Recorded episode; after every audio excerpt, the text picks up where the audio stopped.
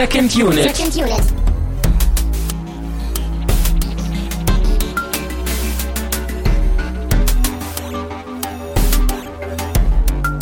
Herzlich willkommen zu einer neuen Ausgabe von Second Unit. Mein Name ist Christian Steiner und ich habe bei mir Tamino Mut. Herzlich willkommen im April. Ja, Der widerliche April ist endlich vorbei. ähm, aufgrund von so leichten Terminverzögerungen äh, äh, lassen wir den Abbill im Mai irdischer Zeit starten und äh, so. Ja, der Plan ist im April entstanden. Oder Genau. im April. Und Und mit Abbill meinen wir natürlich die Bill Murray Themenwochen, die eigentlich aus dem April in den Mai überleiten und wir schreiben ja sowieso eigene Zeitordnung. Ich erinnere nochmal an den Second Unit Kalender, den Mhm. ich auch tatsächlich, ne, da würde dann halt eben nach dem 30. April würde dann der erste Abbill kommen. Und, und dann der Mermaid. Genau, und dann der zweite Mermaid oder so. ja, das ähm, makes sense. wir haben uns versammelt und haben äh, nach euren Wünschen, wir haben uns ja komplett äh, an euch gewandt und richten uns nach euch. Äh, und wir werden in den nächsten Ausgaben über, heute sprechen wir über Ghostbusters, nächste Woche sprechen wir über Groundhog Day und die Woche drauf, da gab es ein Unentschieden und da haben wir sehr undemokratisch unsere eigene beziehungsweise deine Stimme reingeworfen und der dritte Film ist Broken Flowers geworden. Ja, ähm, also im Grunde muss ich schon mal sagen, äh, ihr habt das super gemacht, ihr Wähler da draußen, weil wir automatisch drei Filme aus verschiedenen Zeiten jetzt bekommen haben. Ja. Ne, wir haben jetzt erstmal den ganz frühen Bill Murray aus den 80ern, dann den mittleren. Wir hatten ja auch Ghostbusters 1, Ghostbusters 2 und dann in 20 Jahren Ghostbusters 3, wenn der endlich mal ins Kino kommt. Das wäre ärgerlich gewesen, ja. Ja. Und ja, wie gesagt, beim letzten Film, da standen eben Lost in Translation und Broken Flowers, die waren, glaube ich, gleich auf bei den Stimmen. Und da habe ich jetzt einfach mal eine halbe Stimme für Broken Flowers gegeben. Darf ich zitieren, wie Ähm. du in meiner Küche standest und gesagt hast, ich werde nicht noch einmal Lost in Translation gucken. Ganz so schlimm ist es eigentlich gar nicht. Ich hätte mir auch noch mal angeguckt und darüber geredet, weil den ja auch viele so geil finden. Aber ich dachte jetzt, wenn wir schon die Chance haben ne, und die beiden gleich auf sind, dann nehmen wir doch vielleicht lieber Broken Flowers, den ich noch nicht kenne. Und ähm, dann kann ich ja auch trotzdem noch was zu Lost in Translation sagen. Vielleicht fühlen die sich ja auch so ähnlich an oder so. Sind ja Hm. auch aus einer ähnlichen Zeit. Ich glaube, die liegen auch nur zwei Jahre auseinander oder so. Ich glaube auch, ja. 2003 und 5 oder so, irgendwie sowas. Ja.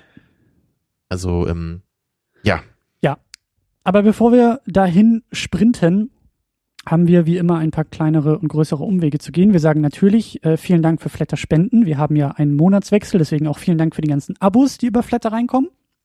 Das ist wunder wunderschön. Vielen Dank aber auch an Jacker zu der Episode zu Wolf of Wall Street.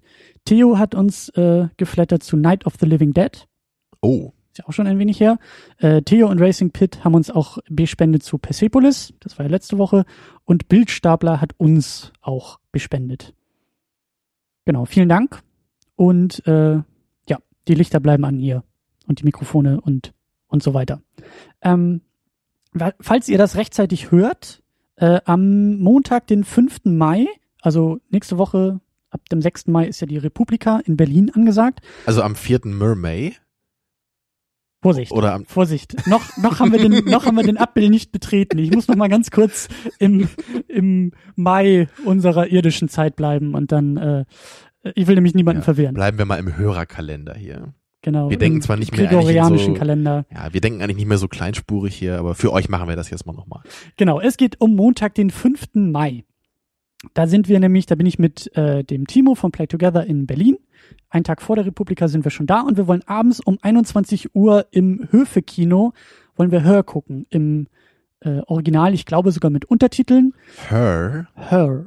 her. Das Prequel zu Hercules. Oh. so.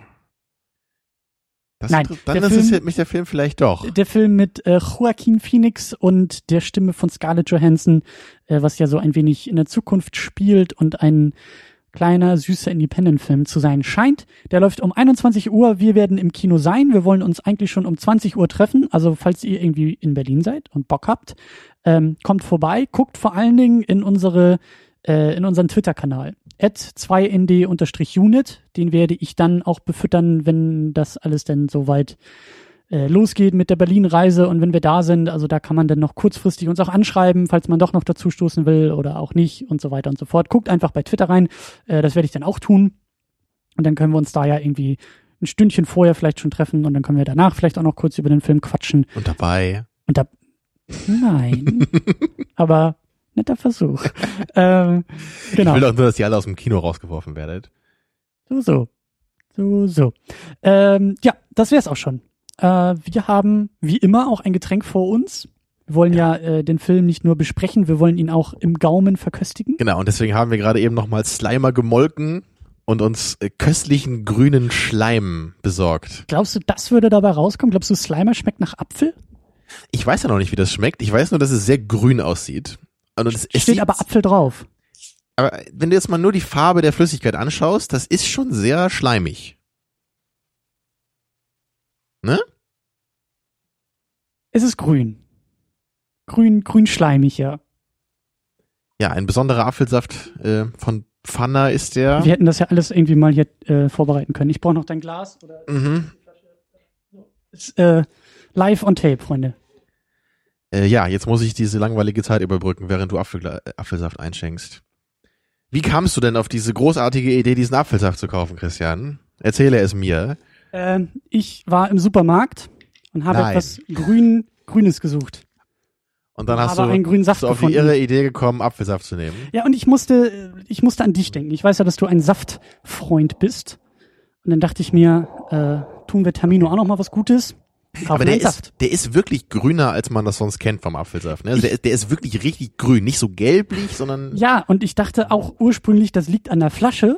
Aber jetzt, wo der so im Glas sich befindet, äh, ist der tatsächlich sehr, sehr atomar grün. er heißt ja auch grüner Apfel, nicht nur Apfel. Ja, dann stoßen wir an auf Slimer, Oh, auf der ist aber lecker. Der ist aber lecker. Du magst mal was, was wir trinken hier, Christian. Das haben wir seit einem Jahr nicht mehr gehabt, glaube ich. Ja, großartig. Also ich mag vor allen Dingen mal zur Abwechslung auch einen Saft. Ähm, wirklich schön. Wirklich so wie die grünen Äpfel. Grüne Äpfel sind meine Lieblingsäpfel. Vielleicht habe ich den auch deswegen gekauft. Mhm. Ja, der ist solide. Das Haut war ja jetzt auch nicht wieder, völlig aus den Socken, das aber war ja auch wieder ähm, klar, dass er dir nicht schmeckt. er schmeckt mir. Er ist, er ist gut, er ist lecker, aber er ist nicht überragend. Und damit sind wir auch beim Film. Zufälligerweise. Tja. Äh, ich glaube, wir werden so ein paar Leute, äh, werden wir vielleicht vor den Kopf stoßen. Ich glaube, Ghostbusters ist ja auch äh, ein Komm. Kultfilm. Ein Kultfilm, ja. Quetsch es raus. Hm. Ähm, ja, und dann vielleicht an der Stelle auch gleich mal so die Klärung des Vorverständnisses. Äh, wie sieht das aus bei dir, Christian? Bist du mit dem Film aufgewachsen? War das so eine Perle deiner Jugend? Oder Hm. wie stehst du zu Ghostbusters? Ich glaube, Ghostbusters sind für mich eher mit der Zeichentrickserie verbunden.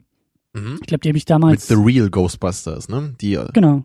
die, die fing auch in den 80ern, glaube ich, an, ne? 86 bis 91 oder so, haben wir gerade nochmal nachgeguckt. Ja.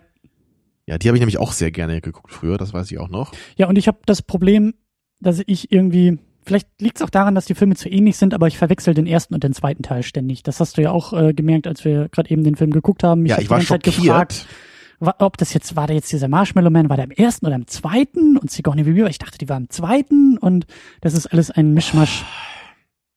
Man kann die Filme ganz gut unterscheiden, nämlich der eine ist ziemlich cool und der andere ist absolut unnötig und einfach nur scheiße, meiner Meinung nach.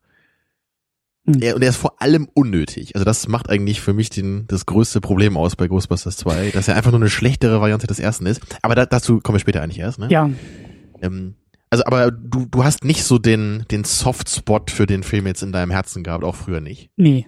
Also im Gegensatz zu den Indiana Jones Filmen äh, kenne ich den Ghostbusters oder die Ghostbusters Filme schon etwas länger.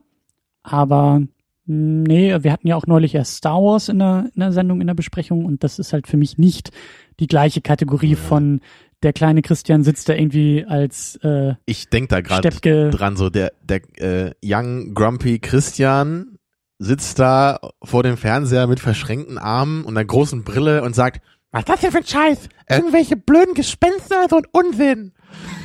Fast. Nein, nein, das war's nie. Das war's nie. Du hast das doch gesagt, dass das dein erster Gedanke irgendwie zu Star Wars damals war. Bevor ne? ich den Film Klar, kannte. das Ganz ist dein allererster Gedanke. Das fand ich so herrlich, wie man irgendwie als, als Kind sowas denken kann. Aber naja. Die Karriere als Filmkritiker war damals schon vorbestimmt. Ich habe Filme Ja. vorverurteilt. Die Grumpiness war da. Genau. Die ist bei mir erst später gekommen. Die hat sich entwickelt, aber Ja. jetzt ist sie dann doch da, ja. Ja. Ja, bei mir ist es eigentlich ganz ähnlich so. Ich, ähm, ich kenne auch viele, die Ghostbusters so als Kind ganz toll fanden schon und dass das wirklich so ein Film ist, mit dem die aufgewachsen sind, den die immer mal wieder geguckt haben, so alle ein, zwei Jahre vielleicht. Und für mich war das nicht so. Ich, ich weiß auch gar nicht, wann ich den zum ersten Mal gesehen habe. Ich glaube nicht als ganz kleines Kind. Wahrscheinlich eher so mit 13, 14, denke ich mal. Und der hat mir schon immer gefallen, aber nie so richtig begeistern können, glaube ich. Das war für mich immer so eine lustige, solide Unterhaltung. Aber also, also die Turtles-Filme zum Beispiel waren da für mich einfach noch mehr am Herzen. So da, das war Ja, für mich ja. dann doch was anderes früher noch und Star Wars natürlich auch. Mag Also- vielleicht aber auch daran liegen, dass wir zu jung sind, um die Ghostbusters ähm, im Kino miterlebt zu haben. Nicht oder, so wie bei oder, Star oder Wars. oder was willst du mir damit sagen? Nicht so wie bei den Turtles. Ich glaube, als wir ähm, Die habe ich auch nicht im Kino gesehen. Nee, aber wir waren dabei, als, als der Hype frisch war. Und Ja, als das- die Ghostbusters eher, irgendwie groß waren, das war ja eher so, würde ich sagen, so nach dem Film, Mitte Gut, der 80er und da hätte man eher in den 80ern wahrscheinlich aufwachsen müssen und nicht nur Genau. geboren sein. Genau, ich meine, die. Serie haben wir damals, ich meine, die ist, wenn die 91 abgesetzt wurde, da war ich vier. Da habe ich, glaube ich, noch keine Zeichentrickserien im Nee, Fernsehen geguckt. Wahrscheinlich dann ja auch in Amerika und in Deutschland ist sie bestimmt ein bisschen später gelaufen. Genau. Und das weiß ich, also als ich sechs, sieben war, habe ich die auf jeden Fall schon geguckt. Und da fand ich die auch ziemlich gruselig teilweise, ne, mit dieser Musik auch, diese mysteriöse Musik. Und dann, ne, dann ab und zu waren sie dann in irgendwelchen Paralleldimensionen, die dann ganz irre abgefahren aussahen, wie sie dann mit ihrem Ecto 1 durchgedüst sind. Ja. Ich glaube, wenn man sich das heute anguckt, wäre es halt wahrscheinlich total knuffig einfach nur. Aber damals hat mich das wirklich äh, richtig äh, gegruselt und gepackt.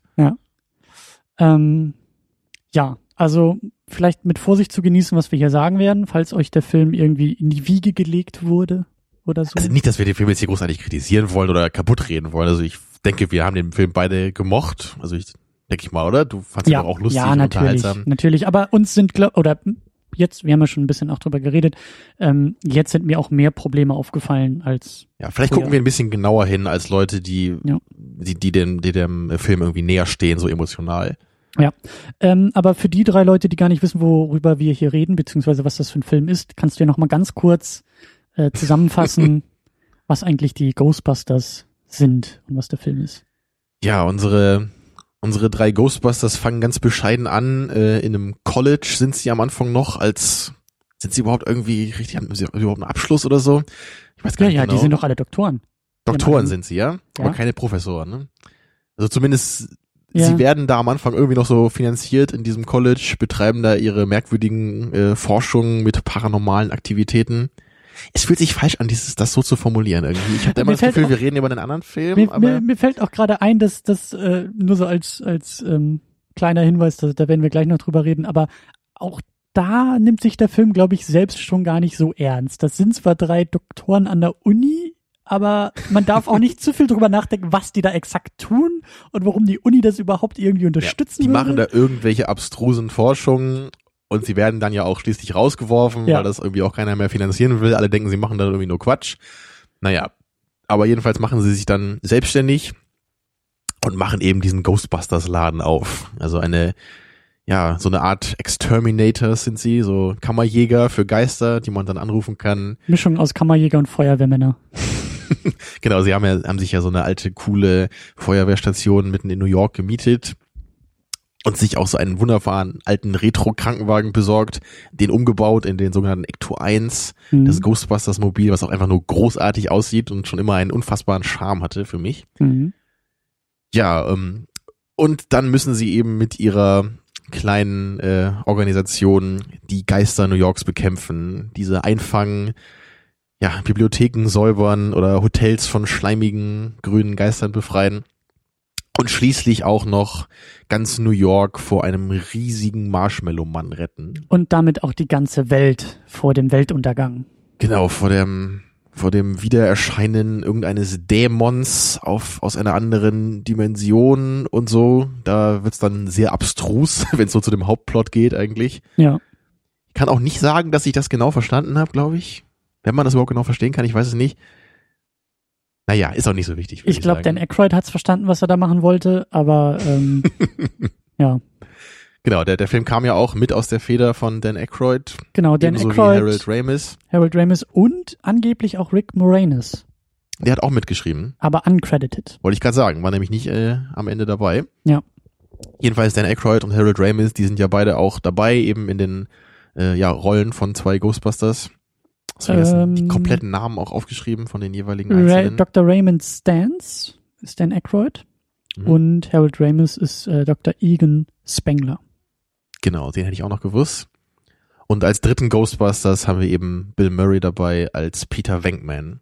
Genau. Und dann kriegen wir noch einen vierten dazu, so nach zwei Drittel oder nach der Hälfte des Filmes. Ja, der kommt dann einfach dazu. und der ist ja. auch einfach dabei. Äh, das ist Ernie Hudson als Winston Zedmore. Den man aber, glaube ich, nicht kennt, oder? Ist das ein bekannter Schauspieler? Mir Äh, war er nicht nee, bekannt. Mir auch nicht. Weil die anderen drei, die sind ja zumindest so semi-bekannt. Also Bill Murray ist natürlich sehr bekannt und Harold Ramis, glaube ich, in Amerika auch mehr als hier. Hm. Ich habe auch schon öfter gehört, dass der, also der Groundhog Day, den wir nächste Woche gucken, der ist ja sogar von ihm directed. Hm. Also ein bekannter Comedy-Regisseur und äh, Schauspieler. Und von Dan Aykroyd kam sogar die Idee zu dem Ghostbusters-Film. Das habe ich eben nochmal nachgelesen. Also er hatte auch so den, den ersten Draft von dem Skript geschrieben. Das war allerdings anscheinend noch ziemlich abstrus. Äh, ich habe mir jetzt die Be Fachbegriffe nicht mehr rausgeschrieben, aber so die, die Vision von Ghostbusters, die er da hatte, die hießen irgendwie so ein bisschen anders auch. Ghost Mashers? Oder Genau? Ghost Mashers hießen sie, genau. Und die sollten dann irgendwie mit Zauberstäben bewaffnet durch verschiedene Dimensionen reisen und äh, jede Menge ganz abstruse, riesige Geister bekämpfen, wo der Marshmallow-Mann zum Beispiel auch einer von gewesen sein sollte.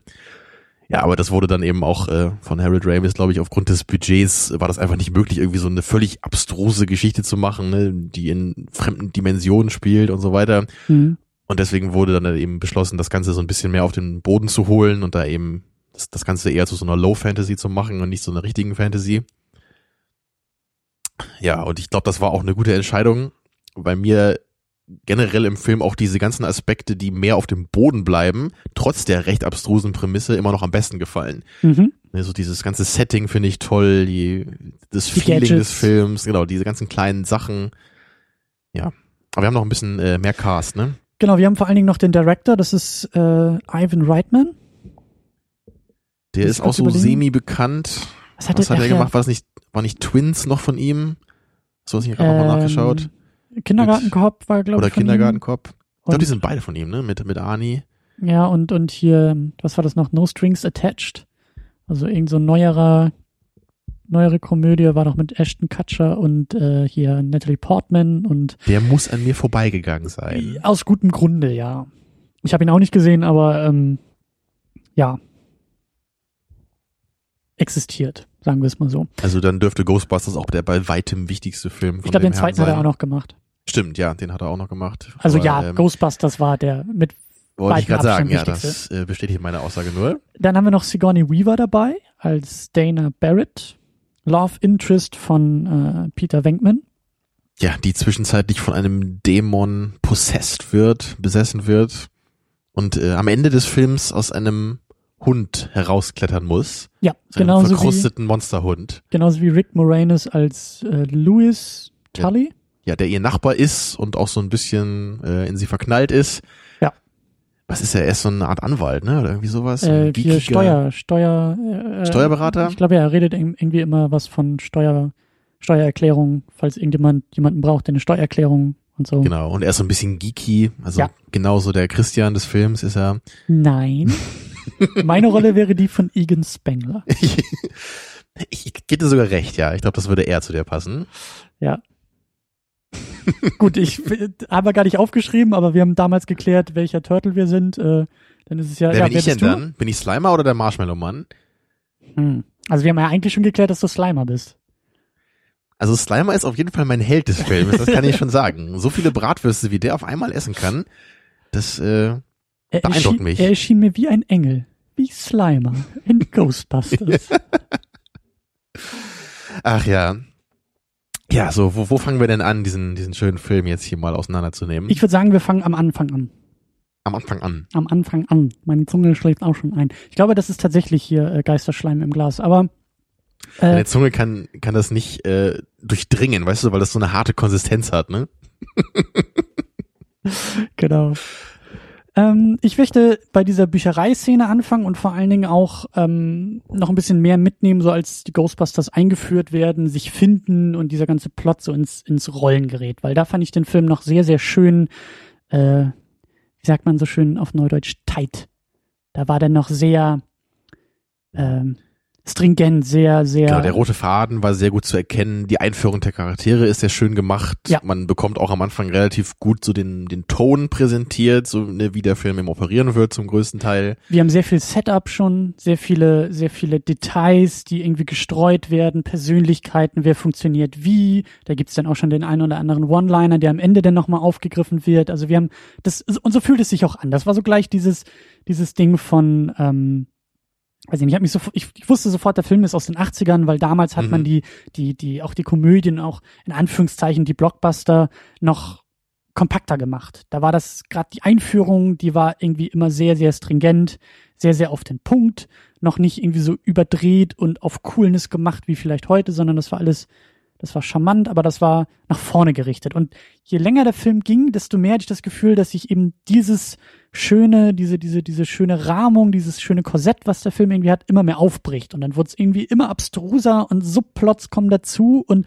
dann wird es auf einmal mehr Fantasy und da hat mich der Film ein bisschen verloren. Ja, es geht mir recht ähnlich bei dem Ding. Ne? Ich, ich finde auch echt am Anfang so die allererste Szene ähm, ist ja, glaube ich, als als äh, Peter Venkman da so ein paar äh, Versuche macht mit so äh, Leuten, die sich freiwillig dazu bereit erklärt haben, ne, für fünf Dollar oder so. Und sie, Ja. sie müssen irgendwie ihre telepathischen Fähigkeiten beweisen, indem sie irgendwelche Symbole von Karten erraten, ohne die zu sehen. Ja. Ne, aber wenn sie es nicht schaffen, werden sie mit Elektroschocks bestraft und kriegen dafür fünf Dollar oder Zumindest sowas. die ja. männlichen Probanden, weil bei den Genau. weiblichen äh, ist ähm, Peter Venkman dann ein wenig anders drauf. Ja, da drückt er auch gerne mal beide Augen zu und äh, macht ihr, ihr dann mal ein paar schöne Augen, ne, was sich dann eben Ja. auch schön als Bild ab für den Charakter ist. Genau, das, das- sehen wir dann später ja auch bei Sigourney Weavers Genau, Charakter. das sehen wir auch ein paar Mal im Film, wenn sie da irgendwie als Ghostbusters in das Hotel kommen, dann macht er gleich irgendeiner Frau schöne Augen und so. Also das ja, ja. wird ganz schön etabliert. Man Er ist der sofort, Playboy, er ja, ist ein er ist der- Ladies Man. Sagt das nicht sogar, sagt, sagt sie das nicht, sagt das nicht Dana zu ihm von wegen, äh, dass er sich gar nicht wie so ein Wissenschaftler benimmt und halt eben. Ja, wie so ein Game-Show-Host, meint sie, glaube ich. Genau, ja, ja, das trifft es gut. Das trifft es gut. Ja, also er ist ja auch sehr äh, direkt, möchte man mal sagen, was die Frauen angeht. Ne? Und also sie, Dana und er, sie haben sich ja echt nur kurz, also in Dana, Dana kommt ja dann zu ihnen in die Feuerwache, weil sie eben äh, zu Hause paranormale Phänomene erfahren hat. Ja, und äh, als, als sie dann reinkommt, da sieht Peter sie sofort, springt über, über so einen Tisch oder so, ne, rennt auf sie zu, so, ja, ich kann mich sofort um sie kümmern, kommen Sie mit ins Büro, wir klären das, ne, und dann kommt er dann danach mit zu ihr nach Hause, ja, will dann ihren Kühlschrank durchleuchten und so. Zitat, I'm gonna check her out. I mean, her apartment out. Genau. Genau das. Ja, kommt Ja, auf Bill Murray, kommen wir ja auch noch zu sprechen am Ende. Aber er wird am Anfang als dieser, dieser Playboy, der verspielte, ähm, humorvolle, leicht verrückte äh, Charakter etabliert. Und dann haben wir natürlich Egan als Brillenträger, Nerd, der irgendwie, was war das, äh, Pilze sammelt in seiner Freizeit und äh, Genau. für die für die Technik auch so ein bisschen zuständig ist. Ja. Und Ich, ich- weiß nicht, ob man sagen kann, dass er so ein bisschen der Chef ist. In der Zeichentrickserie hatte ich immer den Eindruck, dass das so war. er ist der Donatello, Mhm. glaube ich, der. Genau. Ghostbusters. Obwohl natürlich Donatello nicht der Anführer ist.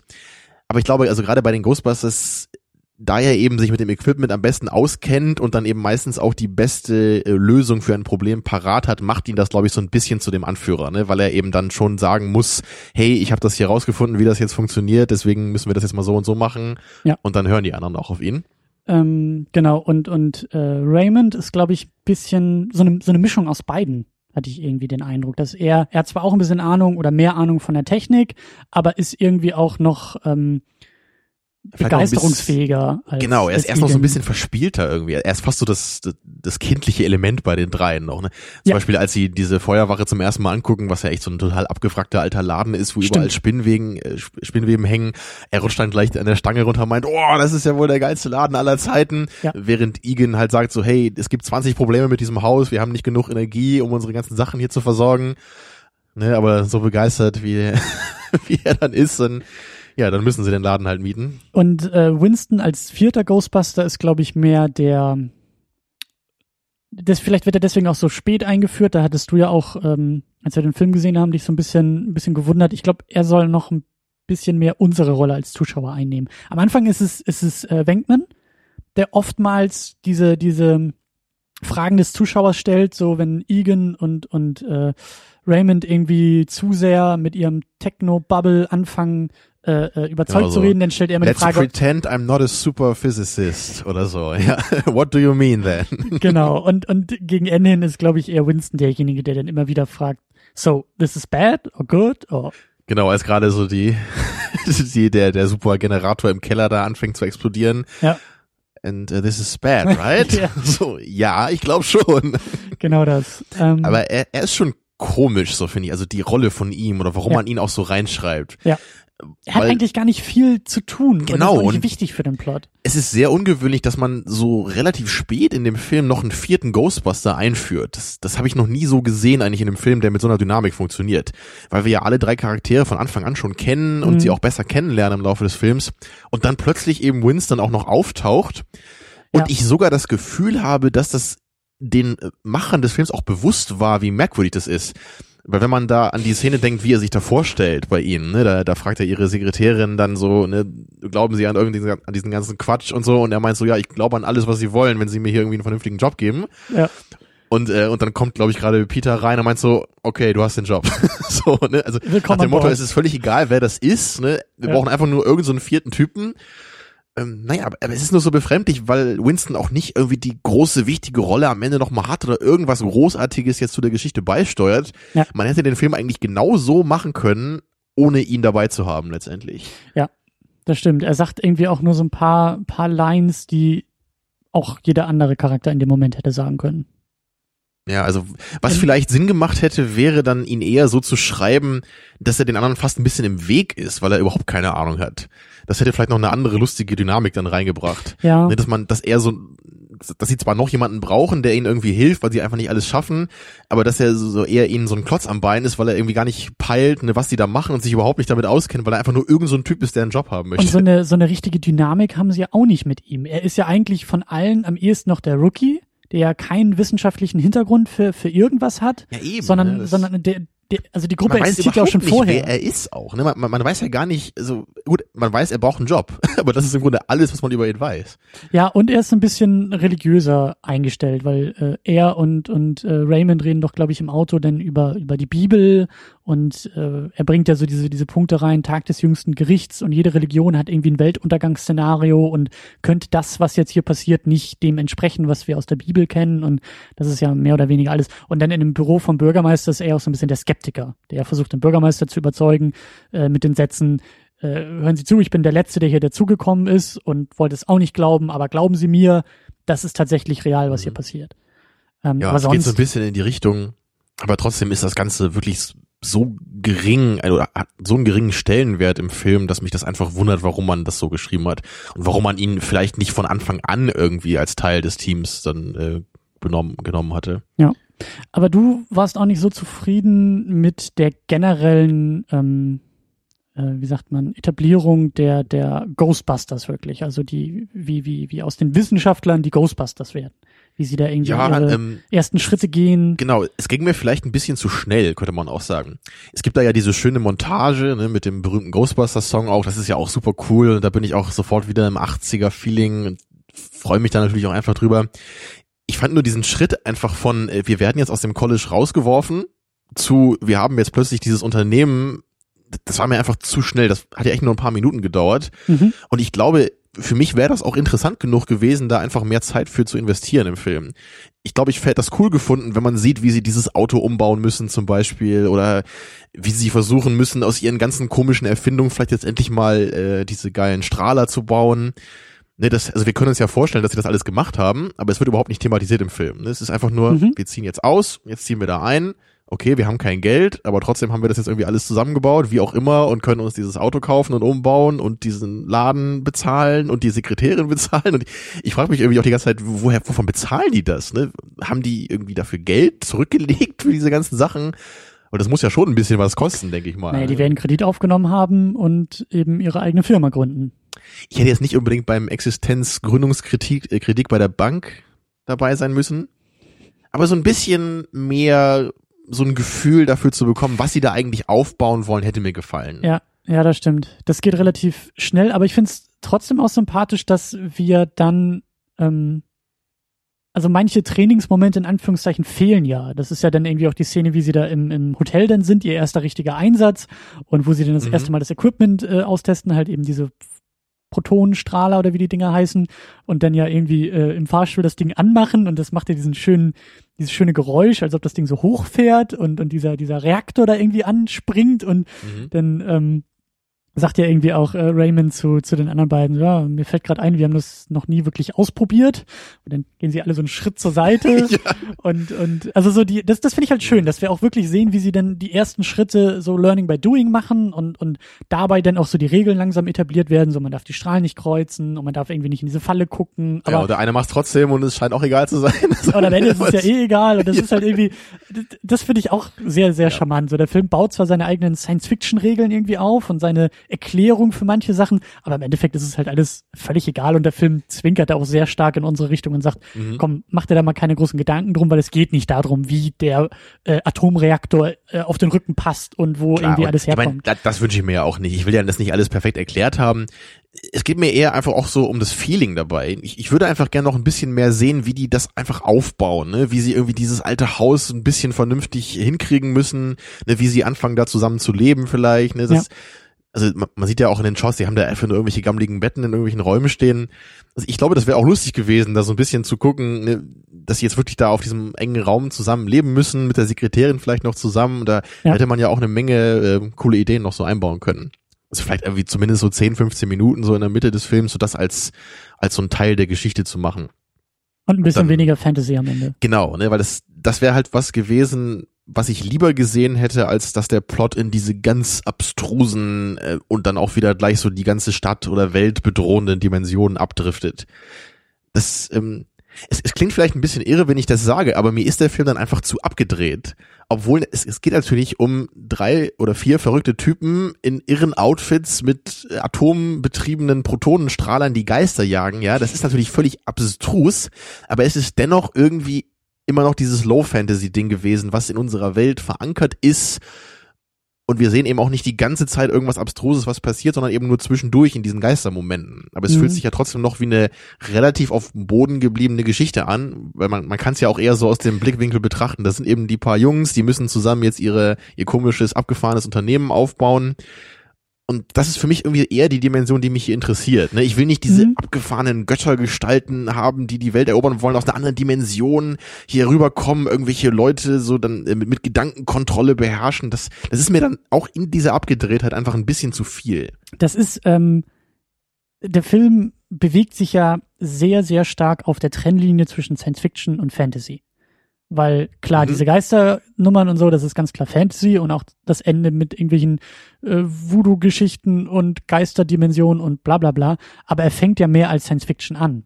Also gerade diese mhm. ganzen, diese ganzen Gadgets, die sie haben, dann auch eben die wissenschaftlichen Pseudo-Erklärungen für, für manche Phänomene, das ist ja alles noch eher im, in Richtung äh, Science Fiction äh, anzuordnen. Also das Gemeinsame könnte man ja sagen, bei, bei beiden Genres ist ja das Fantastische, das, das äh, Fantasievolle, was irgendwie fantasiert wird äh, in den Filmen, was halt eben nicht real möglich ist und das sind Geister ja. und das sind und die Vorstellung, was eben sein könnte, wie eine Welt funktionieren könnte, so kann genau. man es ja sagen. Und die Frage ist dann, wie wird's erklärt? Wird's über Technik und über Wissenschaft eben, ja. erklärt? Oder wird's am Anfang? Ein, genau, oder ist es irgendwie sowas wie Mittelerde, einfach so ein äh, fiktiver Because of Magic. Ja, oder so. Ja, es, muss ja per se nicht mal unbedingt Magic sein. Ne? Es kann ja auch irgendeine Art mittelalterliche because Welt sein. Because of religion. Einfach because it's another world. So, ne? Ja. Kann ja auch sein. Ja, also diese Mischung ist ja auch okay dann, ne? aber es ist, ich, ich glaube, also, ich, ich will es einfach so ein bisschen downtoned haben. Du willst so. vielleicht auch ein bisschen mehr in Richtung Science Fiction das Ganze halten, oder? Also es kann ja auch abstruse Science Fiction sein, ne? aber es muss, sie müssen am Ende auch nicht irgendwie ein riesiges Raumschiff bauen, um nein, nein. oder einen Roboter, um die Geister zu fangen oder so. Sowas ja auch nicht dann. Ne? Ist, man, man, kann ja auch den Science-Fiction-Aspekt dann irgendwie total übertreiben. So, ich, ich will einfach nur so, ich, ich will, ich will auch in diesem Setting, glaube ich, lieber eine kleinere Geschichte haben. So, es, ja. es, es reicht mir persönlich total, wenn, wenn der Plot es gewesen wäre, so, so echt so diesen, diesen Aufstieg der Ghostbusters zu sehen, wie sie wirklich ihr, ihre Firma aufbauen müssen, wie sie irgendwie gegen die Probleme, die die Stadt verursacht, was ja auch drin war, ne, das, da kriegen sie ja Ärger mit der Umweltbehörde, mit dem Bürgermeister und so, das finde ich auch alles super. Und am Ende kann man ja auch noch diesen Showdown machen mit dem Marshmallow-Mann. Das kann ja auch irgendein so ein besonderer Geist sein, der dann einfach auftritt und sie müssen am Ende nochmal richtig zeigen, was sie jetzt können. Finde ich okay. Aber für meinen Geschmack braucht es dann nicht diese ganze komische, irre Dimension, ne, von der dann dieser komische Gott, äh, diese Dana dann äh, ja, hypnotisiert. Also und so, das, äh, was wahrscheinlich noch aus den ersten Drehbuchentwürfen übrig geblieben ist von, von Dan Aykroyds. Wahrscheinlich, äh, ja. Merkwürdig. Also ich glaube auch, Dan Aykroyd und ich sind geistig so nicht auf einer Wellenlänge einfach.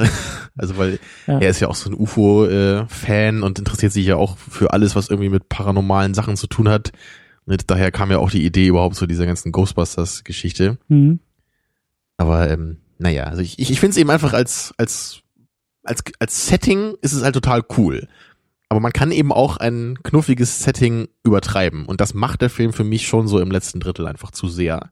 Ja, also ich bin da auch deiner Meinung. Ich äh, dachte auch am Anfang noch, dass es eben nicht darum geht, auch die ganze Welt irgendwie, ob die ganze Welt untergeht oder nicht, sondern dass es irgendwie alles in der Stadt bleibt. Tut es zwar visuell, aber es wird ja kurz nochmal erwähnt, so ja, es geht eigentlich um das Ende der ganzen Welt.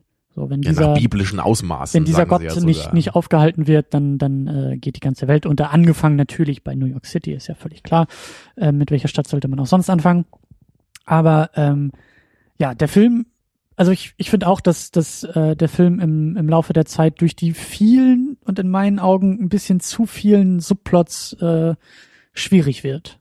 Also das ist weiß ich nicht, da, da habe ich gemerkt, so der Anfang, ich bin voll dabei, ich äh, will mit im Auto sitzen, ich will irgendwie mit im Hotel Fahrstuhl fahren und irgendwie den Atomreaktor auf dem Rücken tragen und Geister fangen.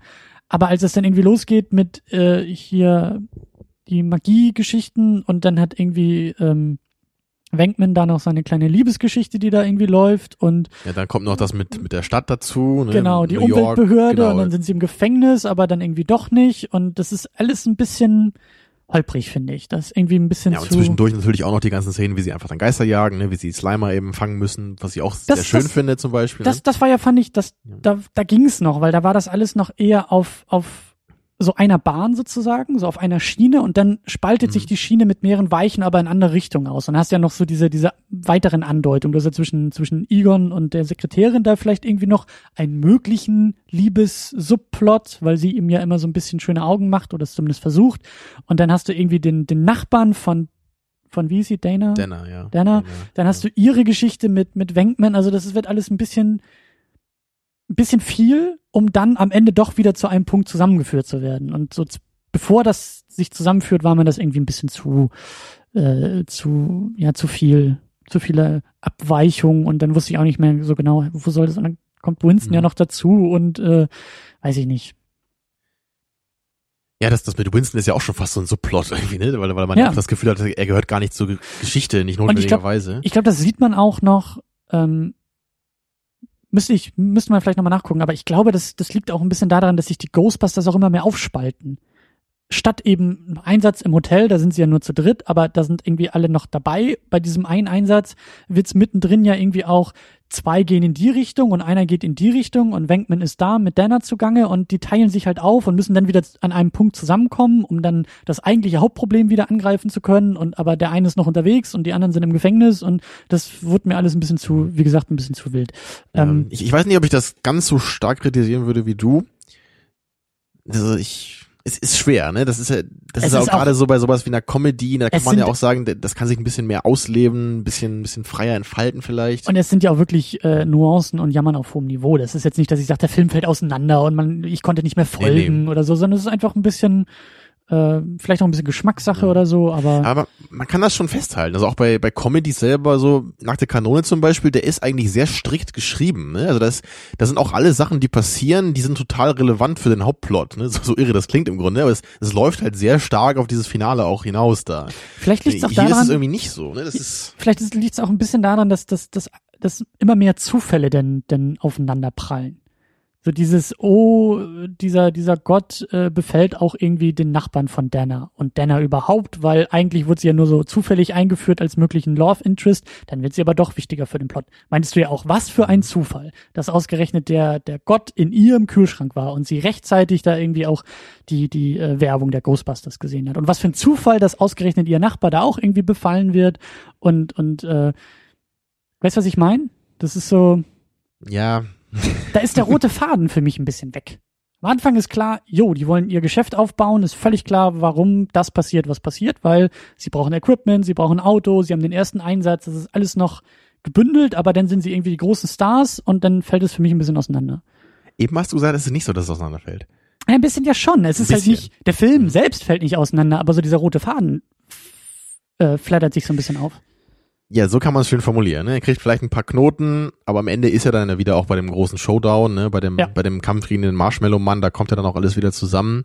Ja. So, das, das funktioniert ja schon. Ja, aber aber es ist schon, ne, ich habe echt das Gefühl bei dem Skript, es ist auch gar nicht so, dass es nicht funktioniert. So ist es nur so, ich, ich wundere mich manchmal einfach darüber, wieso man das in mancher Hinsicht so geschrieben hat. Das, das sind einfach so relativ äh, umständliche Wege manchmal, um irgendwo hinzukommen. Das trifft es gut, ja. Ja, der Film kommt dann auch dahin, ne, aber er kommt auf eine komische Weise dahin. So, vielleicht kann man es so ganz allgemein irgendwie formulieren. Genau, ja, wir sind ja noch beim Plot. Ähm, du meintest auch, dass dir vielleicht auch die Set-Pieces besser gefallen als der Plot. Vielleicht könnte man es ganz hart sogar so sagen, so dass die einzelnen Ideen so als als also als als einzelne wirklich betrachtet, so wir haben diese Ghostbusters, diese vier Typen, die sind einfach cool an sich mit diesen geilen Gadgets, die sie haben, ne, und die, also alleine wie diese Protonenstrahler aussehen, ne, auf diese Strahlen, die da rauskommen, die Falle und so, das das hat einfach total viel Stil an sich schon, ne, und, und das gibt mir halt eine ganze Menge. Auch auch die die Geister, wie die animiert sind, finde ich sehr charmant gemacht. Und auch eben die großen Momente. Wir haben, wir haben diese, dieses, äh, diese Hotel, äh, was ist das, äh, dieses Restaurant im Hotel oder diese Hotellobby oder wo Genau, sie wo da sie sind. Slimer jagen müssen. Genau, dann die Bücherei natürlich ganz am Anfang. Das ist ja auch hängen geblieben und, und berühmt und eben am Ende der Marshmallow Man. Ja, also diese einzelnen Szenen finde ich, glaube ich, für sich einfach sehr gut und jetzt gar nicht so sehr, wie die im Film entwickelt werden eigentlich. Ne? Oder, Ja. oder auch so das, das Ganze, was letztendlich dabei rauskommt, ist mir, glaube ich, weniger wichtig als die einzelnen, äh, einzelnen Momente selber. Was eigentlich nicht so cool ist in einem Film. Ne? Da würde man ja eher wünschen, dass beides da ist. Dass man die einzelnen Momente so auch in dem Kontext immer sehr cool findet. Aber ist hier ähm, für mich weniger der Fall, glaube ich. Es, es sind eher so die einzelnen Puzzleteile. Ja, also ich finde eigentlich die, die Puzzleteile selber schöner als das Bild, was rauskommt, wenn das Puzzle zusammengesetzt ist. Um das mal metaphorisch zu formulieren. Das trifft es gut. Aber gleichzeitig sagst du auch nicht aus, dass das Puzzlebild hässlich ist, was dabei Nee, das auf gar keinen Fall. Das ist okay. Ja, das ist äh, solide, ein solides, hübsches Bild mit richtig coolen Teilen. So, du würdest dir jedes einzelne Teil an die Wand hängen, aber nicht das Gesamtbild, was dabei rauskommt. ja, vielleicht nicht jedes Teil, ne, aber aber viele Teile. Das wäre Das äh, ist schön die anzusehen. Meister der abgefahrenen Metaphern. Ja, Ich habe ja äh, neulich schon die Achterbahnwissenschaften eingeführt hier irgendwann, das weiß ich noch. Wo ich verschiedene Filme mit Achterbahnfahrten verglichen habe, das fand ich auch sehr stimmig im Nachhinein noch. Hab ich mir selber nochmal auf die Schulter geklopft. Also wenn das jetzt nicht jeder verstanden hat, dann weiß ich auch nicht, dachte ich da. ja. ähm, Siehst du das denn ähnlich oder, oder wie, wie geht dir das?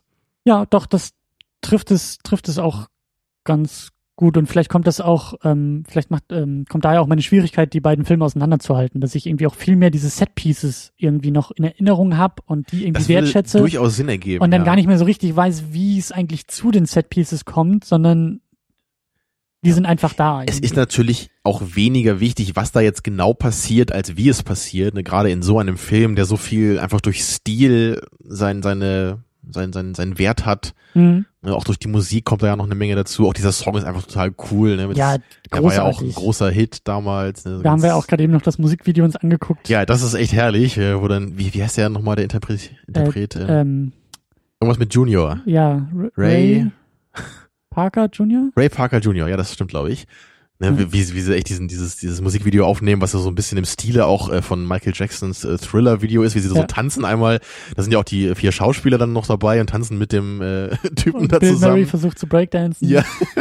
Und dann zwischendurch kommt dieser, dieser äh, Ray Parker Jr. mal unterm Bett hervor, so wie so ein Geist, das ist total Ja. knuffig gemacht. Ja. Kann ich nur jedem empfehlen, sich das nochmal anzugucken, äh, auf YouTube oder so, wenn man das da findet. Ja, mehr 80er geht ja eigentlich auch gar nicht. So, also bei dem Song jetzt. Der Song ist ja wirklich äh, so viel 80er wie wie. Ja, der Film hat eh so ein paar Sachen einfach in den 80ern, die so geil sind. So die, ne, dieser Song einmal eben, dann halt auch diese praktischen Effekte, wie eben schon ja, gesagt. Die, großartig.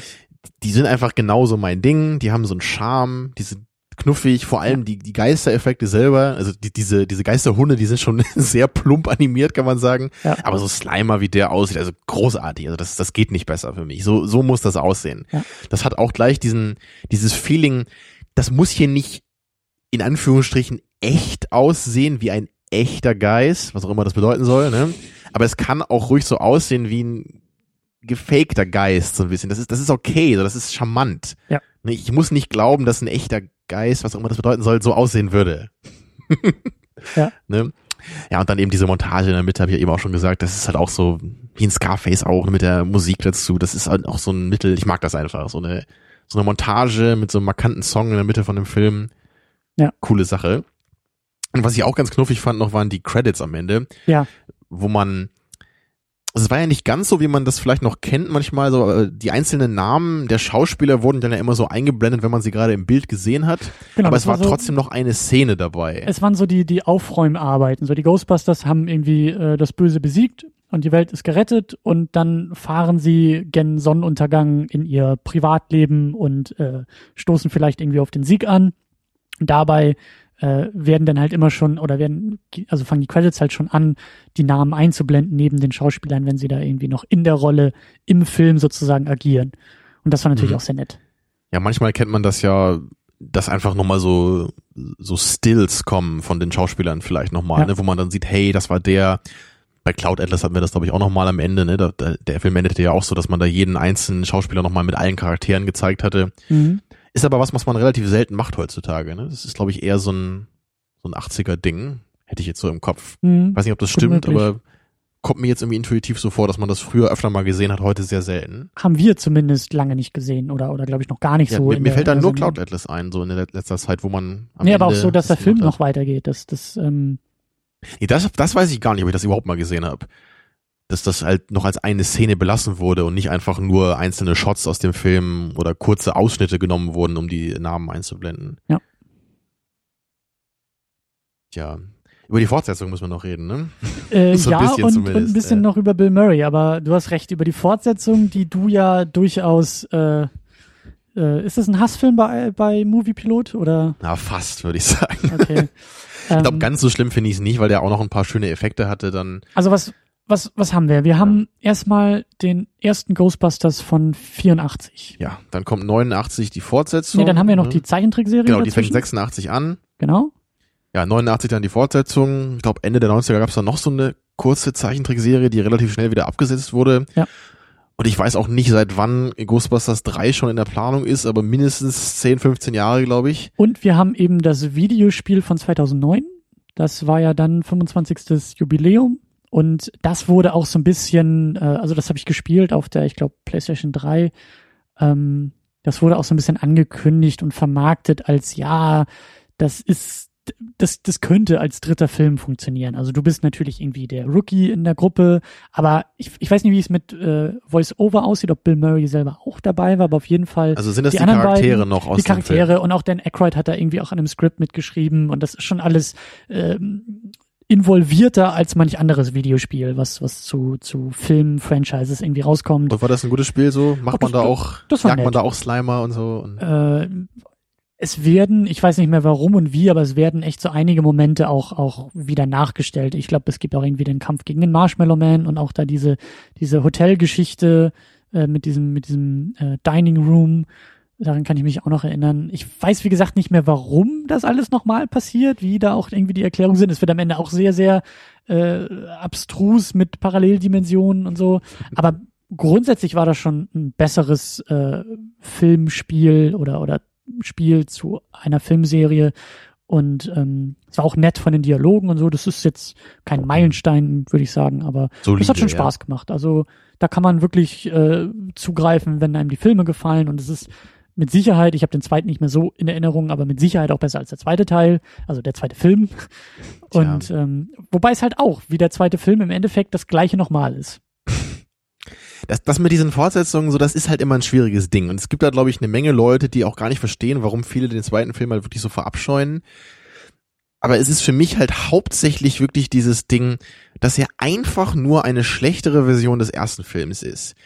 Also wenn es den ersten Film jetzt gar nicht gäbe, ja, und man würde den zweiten Mhm. Film dann gucken, dann wäre der wohl ganz nett. Ja, also wenn man jetzt mal wirklich dieses Gedankenexperiment macht, so, wir sind meinetwegen Aliens, wir kommen auf die Erde, der erste Ghostbuster-Film ist verschollen gegangen und wir Oder- finden nur den zweiten Film, ja? Oder wir sind irgendwie zwölf und haben noch nichts Zum davon Beispiel gesehen. so, ne? Und dann hat natürlich dieser zweite Film auch viele der, der Eigenschaften, die den ersten Film gut gemacht haben. Also der hat eben auch die, die Effekte, die, die Ghostbusters, die lustige Lines haben, eine nette Dynamik haben zwischeneinander, solche Sachen. Aber im direkten Vergleich zu dem ersten, und ich meine, der Vergleich muss einfach kommen, da ist der Film einfach viel zu ähnlich. Einfach vom Aufbau des Plots so. Ne? Es geht halt los mit diesem mysteriösen Villain. Ne? Das ist halt in dem zweiten Teil dieser komische Vigo, das ist dieser Typ in diesem Bild hm, der auch irgendwas mit diesem komischen Schleim zu tun hat, der durch die Stadt fließt und irgendwas macht. Ich, ich weiß auch nicht mehr so genau, wie das war in dem zweiten.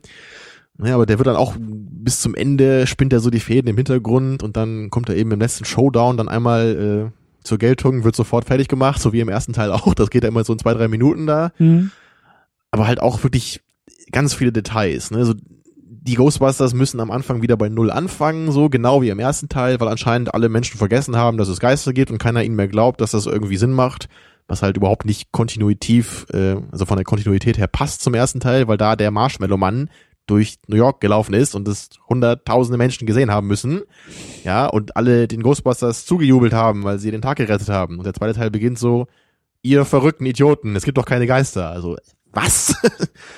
Ja, das und, und, und zig Sachen noch, ne? Also am Ende natürlich das Finale, ja, der Marshmallow-Mann läuft durch New York im ersten Teil.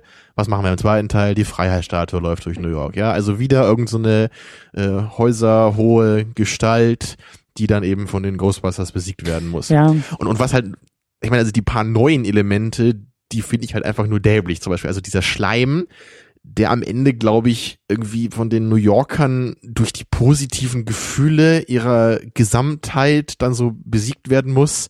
Also alle äh, sind, versammeln sich dann irgendwie um bei diesem Endkampf und, und denken an was Glückliches oder irgendwie sowas war das. okay. Und dann wird der Schleim irgendwie besiegt durch die positive Energie. Also ir- irgend so ein, ich weiß nicht mehr, ob das genau so war, aber irgend so ein Unsinn war das. Ne, also es gibt halt dann ein paar neue Elemente, die dann einfach nur so, oh, ey, hat das ein Fünfjähriger geschrieben, so, äh, naja. Wie gesagt, ich habe da eine ziemlich harte Einstellung zu.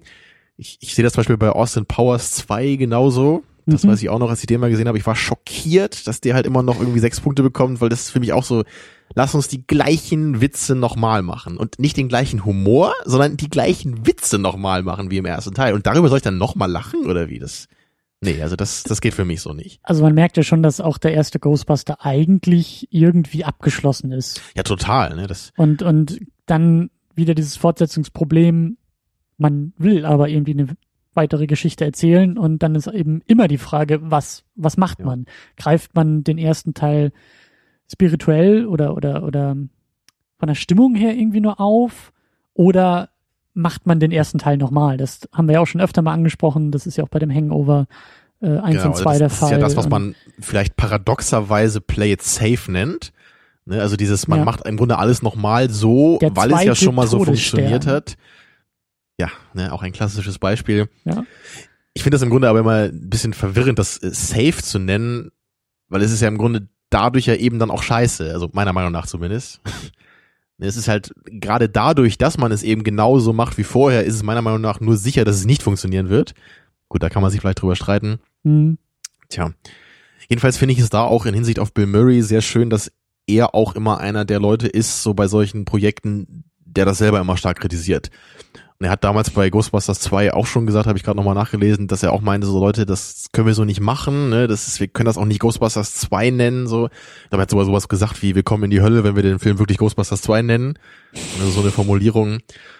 Und naja, aber letztendlich haben sie es dann doch irgendwie gemacht. Ich, ich finde, im, im zweiten Teil wirkt Bill Murray auch ein bisschen so, als hätte er keinen Bock da drauf. Das ist jetzt nur meine unqualifizierte Sichtweise da drauf. Das wäre eine schöne, eine schöne ähm, Sichtweise auf den zweiten Film. Also mit der Frage, den zweiten Mhm. Film mal zu gucken. Wie viel Bock hat Bill Murray eigentlich? Also es, es ist vor allem interessant, finde ich, wie wenig er überhaupt in dem äh, Ghostbuster-Outfit zu sehen ist im zweiten Teil.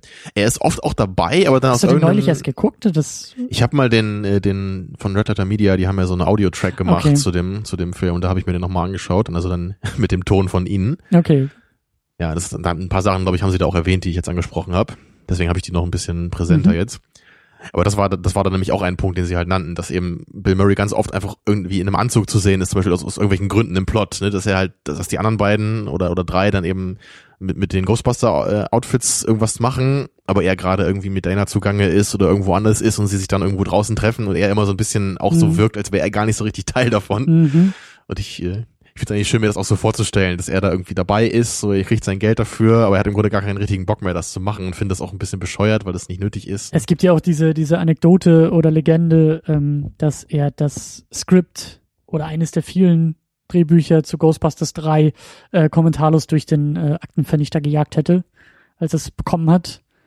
ähm, Würde dazu passen. Ne? ja, Und ich weiß nur, dass er da auch, äh, glaube ich, äh, wörtliches Zitat gesagt hat, Nobody wants to see fat man hunting ghosts, ja, so nowadays. mhm. Ja, also Dan Aykroyd hat ein bisschen zugelegt inzwischen.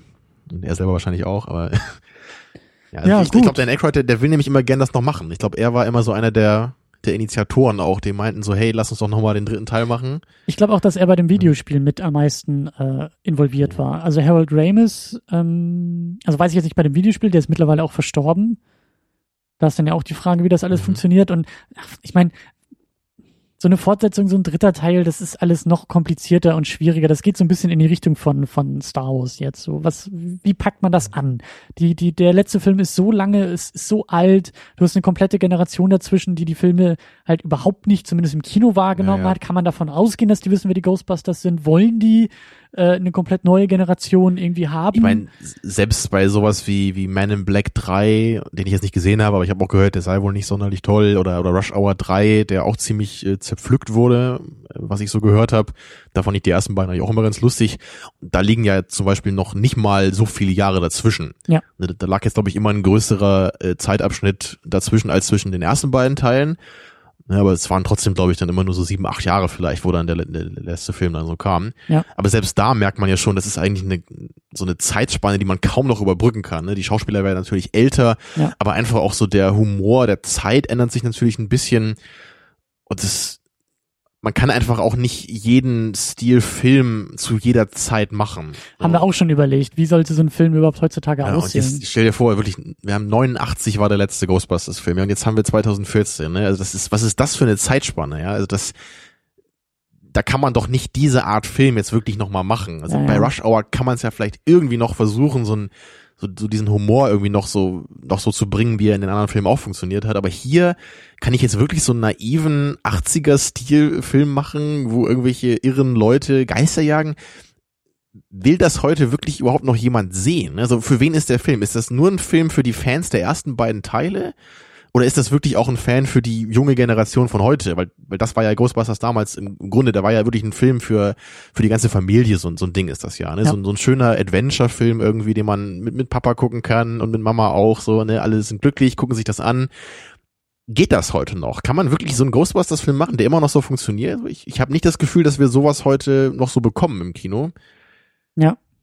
Ja, ich meine, vielleicht wird es trotzdem funktionieren, wenn man da ein paar Sachen ändert. Ich weiß es nicht. Angeblich ist er ja in der Entwicklung und Produktion und äh, angeblich kriegen wir den 2015 im Kino. Ist nicht sogar der Regisseur auch wieder dabei als äh, dieser, Ich heißt er nochmal hier, Ivan Reitman oder so? Ähm, Reitman, ja. Ivan Reitman. Ich ja. glaube ja. Ich glaube, bin er ist nämlich auch wieder als. Regisseur zumindest rumored, ne, wie man ja, ja, immer sagt. Das ist ja sowieso alles nicht in Stein gemeißelt bei solchen Sachen.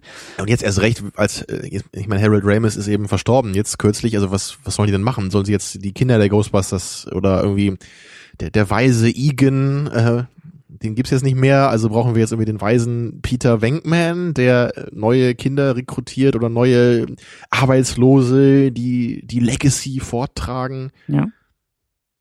Warum? Ja. Gibt es wirklich noch so viel Potenzial in diesem Setting, so viele tolle Geschichten, die erzählt werden müssen, die jetzt diese zwei Filme nicht abgedeckt hätten oder wie? Ich weiß nicht. Ich, Oder, oder sie gehen nach Hawaii. Tja. Beetlejuice goes to Hawaii. Aber ich, ich weiß nicht, also ich, ich habe oft das Gefühl bei solchen Filmen, das ist halt wirklich so ein Ding, das soll man einmal machen und dann ist das gut. Das ist also gerade sowas wie Ghostbusters, das ist, das ist für mich, also es ist, es ist für mich ein One-Hit-Wonder so im positiven Sinne. Das ist, das ist diese eine Geschichte oder sowas wie Blade meinetwegen auch, ja, so, so dieser ganz anderer Film. Ne? Aber das ist so dieses, wir haben jetzt mal diesen Vampir-Superhelden, ist okay. Weißt du, ich habe jetzt meinen Vampir-Superhelden-Film, ich brauche da jetzt nicht irgendwie zwei, drei Fortsetzungen, die den gleichen Scheiß nochmal machen. Ja, ich glaube, das ist äh, eine viel größere Diskussion, die, die, eigentlich wollen wir die gar nicht hier so richtig aufmachen. Ähm, ich habe so grundsätzlich nichts dagegen. Man kann es ja versuchen, Ja. aber, Aber Man in Black finde ich genauso. Also Man in Black ist für mich so ein Ding, das ist einfach, das ist ein Film, der lebt ja auch von seiner innovativen Idee. Ne, Der hat eben diese Originalität, ne, genau wie Ghostbusters auch. Und sowas kannst du einfach nicht in eine Fortsetzung transferieren. Du kannst ja keine Originalität, also eine Fortsetzung ist ja das unoriginalste, äh, unoriginellste, was du machen kannst. mhm. Weil das ist ja auch der Sinn von der Fortsetzung, an was Bekanntes anzuknüpfen. Aber das widerspricht im Grunde den Qualitäten des Originals halt so diametral. Und das, das ist eben, das ist, das würde ich nicht bei jedem Film so sagen, ne? Aber für mich, also gerade diese Filme mit dieser, dieser irren Prämisse, ne? So genau wie, wie Man in Black eben auch, ja, die, die brauchen das nur einmal. Weil diese Prämisse, die, die wird dann im ersten Teil auch einfach immer gut behandelt und ausreichend. Da muss, da muss man nicht mehr mitmachen, finde ich. ja, aber du kannst innerhalb dieser Prämisse, wenn du die Welt etabliert hast, und natürlich ist das immer der Reiz von, von, vom ersten Teil, die Etablierung einer Welt. Da kannst du dich ganz anders irgendwie austoben und natürlich ist es sehr innovativ. Aber du kannst, glaube ich, auch in einer Fortsetzung durchaus innerhalb dieser e- bereits etablierten Welt völlig neue Bereiche erschließen und, und Das, das ist gut, dass du das nochmal sagst. So kann ich es nochmal ordnen, was ich meine. Nur abschließend jetzt nochmal, weil das ist nämlich genau was, was natürlich auch gut ist in Fortsetzungen. Und ähm, ich habe aber einfach nur das Gefühl, dass sich so eine Welt wie in Man in Black einfach überhaupt nicht dafür anbietet. mhm. Weil das, es geht bei Man in Black nicht um die Erschaffung dieser Welt als solche, sondern es geht nur um diese Idee, wie lustig es doch wäre, ne, wenn es so eine Welt gäbe. Ne, Das ist ja, es ist ja eher so dieser, dieser Gag, sich das mal vorzustellen. Das ist wirklich so eine, so eine irre Prämisse, sich darauf mal einzulassen. Aber das ist ja jetzt nicht so, dass du jetzt irgendwie 20, 30 Geschichten aus dieser Welt gerne haben möchtest. Bei Herr der Ringe ist das was anderes. Ne? Das ist halt ein riesiges Universum. Du liebst ja diese ganze Welt als Mittelerde-Fan dann. Du willst ja am liebsten aus jeder Ecke da irgendeine Geschichte erzählt bekommen. Aber ich meine, bei Man in Black, da- das ist mir doch egal, äh, wie jetzt auf der ganzen Welt meinetwegen irgendwie mit diesen Aliens umgegangen wird oder so. Das, also so sehe ich das zumindest. Das ist für Mhm. mich wirklich nur mal einmal so diese, diese groteske, lustige Idee. Ne, so stell dir vor, auf der ganzen Welt gibt es eben irgendwo diese Aliens. Ich bin dafür, dass wir das äh, auf eine hoffentlich auch irgendwann mal stattfindende Diskussion Genau, zu das, in mehr wollte ich dazu jetzt auch verschieben. nicht sagen. Ja. Weil wir wollen ja noch äh, den guten Herrn Murray äh, besprechen. Den Herrn Mermay. Mur Murray, den Apfel Mermaid. Bill Murray, ja. Er ist eine Mermaid. Ähm, Bill Murray. Wer ist denn das, Christian? Ja, was, was macht er denn so? Das Wieso- wollte ich gerade fragen, Ja. weil ich finde, Bill Murray ist irgendwie, Bill Murray ist auch so sein eigenes Internet-Meme geworden. Bill Murray ist sein eigenes, äh, weiß ich nicht, seine eigene Kultfigur. Um nochmal wieder dieses blöde Ja, er hat eine enorme Fanbase, habe ich das Gefühl.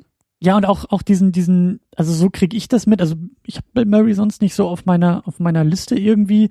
Klar, der macht schon cooles Zeug und auch sehr unterschiedliches Zeug, aber ich habe das Gefühl, dass irgendwie ähm, für manche oder viele oder irgendwie gerade im Netz er so einen gottgleichen Status irgendwie hat. Eben vielleicht auch, weil es diese Geschichten Mhm. gibt, dass er sich eigentlich gegen diese unnötigen Fortsetzungen eher abgrenzt und äh, eine coole Sau ist, die der der irgendwie auch äh, irgendwelche Fanfotos irgendwie mit sich machen lässt und Schabernack irgendwie auch macht und und äh, solche Geschichten irgendwie.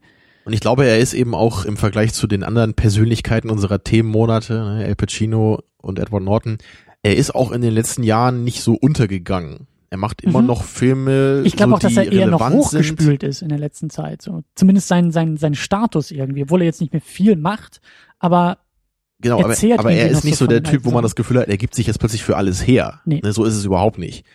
Und das, das haben wir ja eben bei und Edward Norton, da fragen wir uns ja immer so, so bei vielen Filmen in den letzten Jahren so, warum macht ihr das so? Das habt ihr doch nicht nötig. Ne? Mhm. Und die Qualitäten, die wir früher an euch geliebt haben, die haben wir da nicht. Ne? Aber die Ähnlichkeit vielleicht auch zu den beiden anderen sehe ich bei Bill Murray in der Hinsicht, dass er für mich auch eine ziemlich große Range hat, was sein Acting betrifft. Heute sind wir ja noch so in der frühen Mhm. Phase, so bei der, bei der Comedy, womit er ja auch groß geworden ist und bekannt geworden ist. Gibt es, glaube ich, auch noch diesen Caddyshack von 1980, den ich nie gesehen habe. er so kommt ein, ja so auch eine äh, Golfer-Comedy ist das, glaube ich, der auch so ein, so ein Kultfilm ist, meiner Meinung nach. Er kommt ja auch von Saturday Night Live. Also das ist ja so eine so eine traditionsreiche amerikanische, wie sagt man, Comedy-Varieté-Sendung. So ein bisschen das, was hier mit RTL Samstagnacht versucht wurde. Mhm. Sketche auf der Bühne, vor Publikum, Einspieler. Ähm, und da sind ja eigentlich auch viele, also das ist, Saturday Night Live ist ja so ein Inkubator für äh, heute noch irgendwie die, die wichtigsten und, und berühmtesten Komiker irgendwie aus Amerika. Also da, da So, kommen das, einfach das war viele, sein, sein Sprungbrett so ins Acting, oder? Ich glaube ja, zumindest, ähm, zumindest äh, war Saturday Night Live auch noch vor seiner Filmkarriere in der, in der IMDb aufgelistet und ähm, ja, also Ja, aber das, das ist eben cool. Er ist ja nicht dabei geblieben jetzt für immer, wie das irgendwie meinetwegen Eddie, Eddie Murphy oder so macht, der, der halt nur so komische Sachen gemacht hat oder eher noch komischere Sachen im Ja, Laufe der Zeit. ja. Ne? Und also das ist ja, er macht ja schon oft noch immer so, so Rollen, die sehr ungewöhnlich sind, würde ich mal sagen. Oft eben auch komisch oder tragikomisch. Aber dennoch ähm, ändert sich so ein bisschen das, was er macht, finde ich, im, Lau- im Laufe der, seiner Filmografie oder so, so eine grobe Tendenz, meine ich da feststellen zu können. Also die letzten Jahre ganz klar mit Wes Anderson zusammen. Genau, das zum Beispiel, das ist dann auch wieder, ja, es ist ja schon Comedy, es ist nicht, nicht tragikomisch, ja, manchmal auch ein bisschen, aber das ist eher so diese befremdliche Comedy, würde ich mal sagen. Ne? So Das ist die Wes märchenhafte eigene Welt. Ja, das äh, was wir bei Moonrise Kingdom ja auch hatten, ne? das sind so, das sind ja sehr, sehr unvergleichliche Filme irgendwie, was, was Ja. Wes Anderson macht. Das ist schwer dann das zu sagen, das ist ja das, äh, was er früher gemacht hat, kann man nicht so sagen, würde ich sagen. Ja. Ghostbusters ist dann noch ein bisschen, bisschen solider oder, oder grundlegender vom Humor einfach auch. Ja, zugänglicher ist, glaube ich, ein schönes Wort. Und so im Laufe der Filmografie, da wo wir nächste Woche dann ja auch hinkommen, so mit Groundhog Day, da hat er dann auch ein paar Mal so diesen, diesen Arschloch-Typen gespielt, der so zum Guten bekehrt wird. Also gerade so in der Zeit, mhm. da gab es dann auch diesen Scrooged noch. Äh, 88 ist der, glaube ich.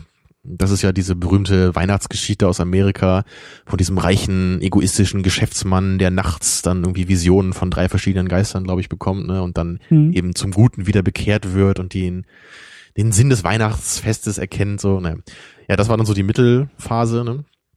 Und jetzt dann eben in den letzten Jahren oder, ja, was heißt letzte Jahre oder Anfang der 2000er, da kamen dann eben so Filme wie Lost in Translation und diesen Broken Flowers, den wir dann auch noch gucken, wo er dann auch mal so ein bisschen so eine depressivere Seite gezeigt hat. Also gerade bei Lost in Translation, Schwerfällig vor allen Dingen. genau, so der, der ist vielleicht auch ein bisschen witzig in mancherlei Hinsicht, aber eher, Aus, also, so also einer, der aus, ist schon tragikomisch. so. Also aus so einer depressiven Stimmung heraus. Genau, So es dieser Galgenhumor oder so. genau dieses, das ist es, ja. Man lacht irgendwie trotzdem, obwohl man sich eigentlich scheiße fühlt. So. Genau. und dieses so Gefühl von, ich fühle mich hier irgendwie scheiße oder es ist irgendwie so beklemmend und so fremd, das verlierst du dabei nicht. Wobei es der Film nicht super lustig ist, aber er hat eben auch so diese, auch vielleicht eher befremdlichen Momente, wo man zumindest mal schmunzeln muss, Ja. einfach aufgrund dessen, was da gerade passiert. Ne? Ja. Das, Aber du bleibst halt in seiner, in, in seiner ja, schwerfälligen Stimmung, so die, die, die genau, wenn man es hat zumindest schaffen kann, äh, sich von der schwermütigen Stimmung so vereinnahmen zu lassen, was bei mir nicht so gut funktioniert hatte bei Lost in Translation, aber Ja. naja. So, also deswegen würde ich schon sagen, ich, ich habe äh, Bill Murray auch schon immer respektiert als Schauspieler, aber dennoch geht's mir so ein bisschen wie dir, dass ich nicht so der große Fan von ihm bin. Ich weiß aber eigentlich gar nicht warum.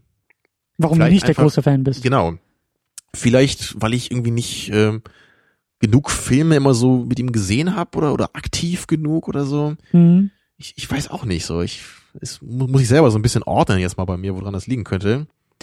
Ich könnte mir auch vorstellen, dass das irgendwie auch so ein, so ein ähm, Unterschied der, der Kulturen irgendwie auch ist. Dass er in Deutschland vielleicht gar nicht so heftig gefeiert wurde und, und, und verehrt wurde wie in Amerika. Also in Amerika schon eben seit vielleicht den 70ern, 80ern, so mit Saturday Night Live und Ghostbusters und dass all diese Sachen, also entweder auch Mhm. kulturell unterschiedlich verankert sind, ähm, aufgrund der unterschiedlichen Erfolge der Filme, äh, der, der verschiedenen Filme von ihm und dass er hier vielleicht eben auch erst in den letzten Jahren ähm, durch die Wes Anderson-Filme und durch die schwereren Filme Ja. auch so ein bisschen ankommt. Ich oder, auch gerade. ganz kurz nur, ja. oder es kann natürlich auch völlig subjektiv sein. Das Also wollte ich gerade sagen, ja, weil ich, Ja. ich glaube einfach, dass er viele Filme gemacht hat, die mich früher einfach nicht so interessiert haben, einfach.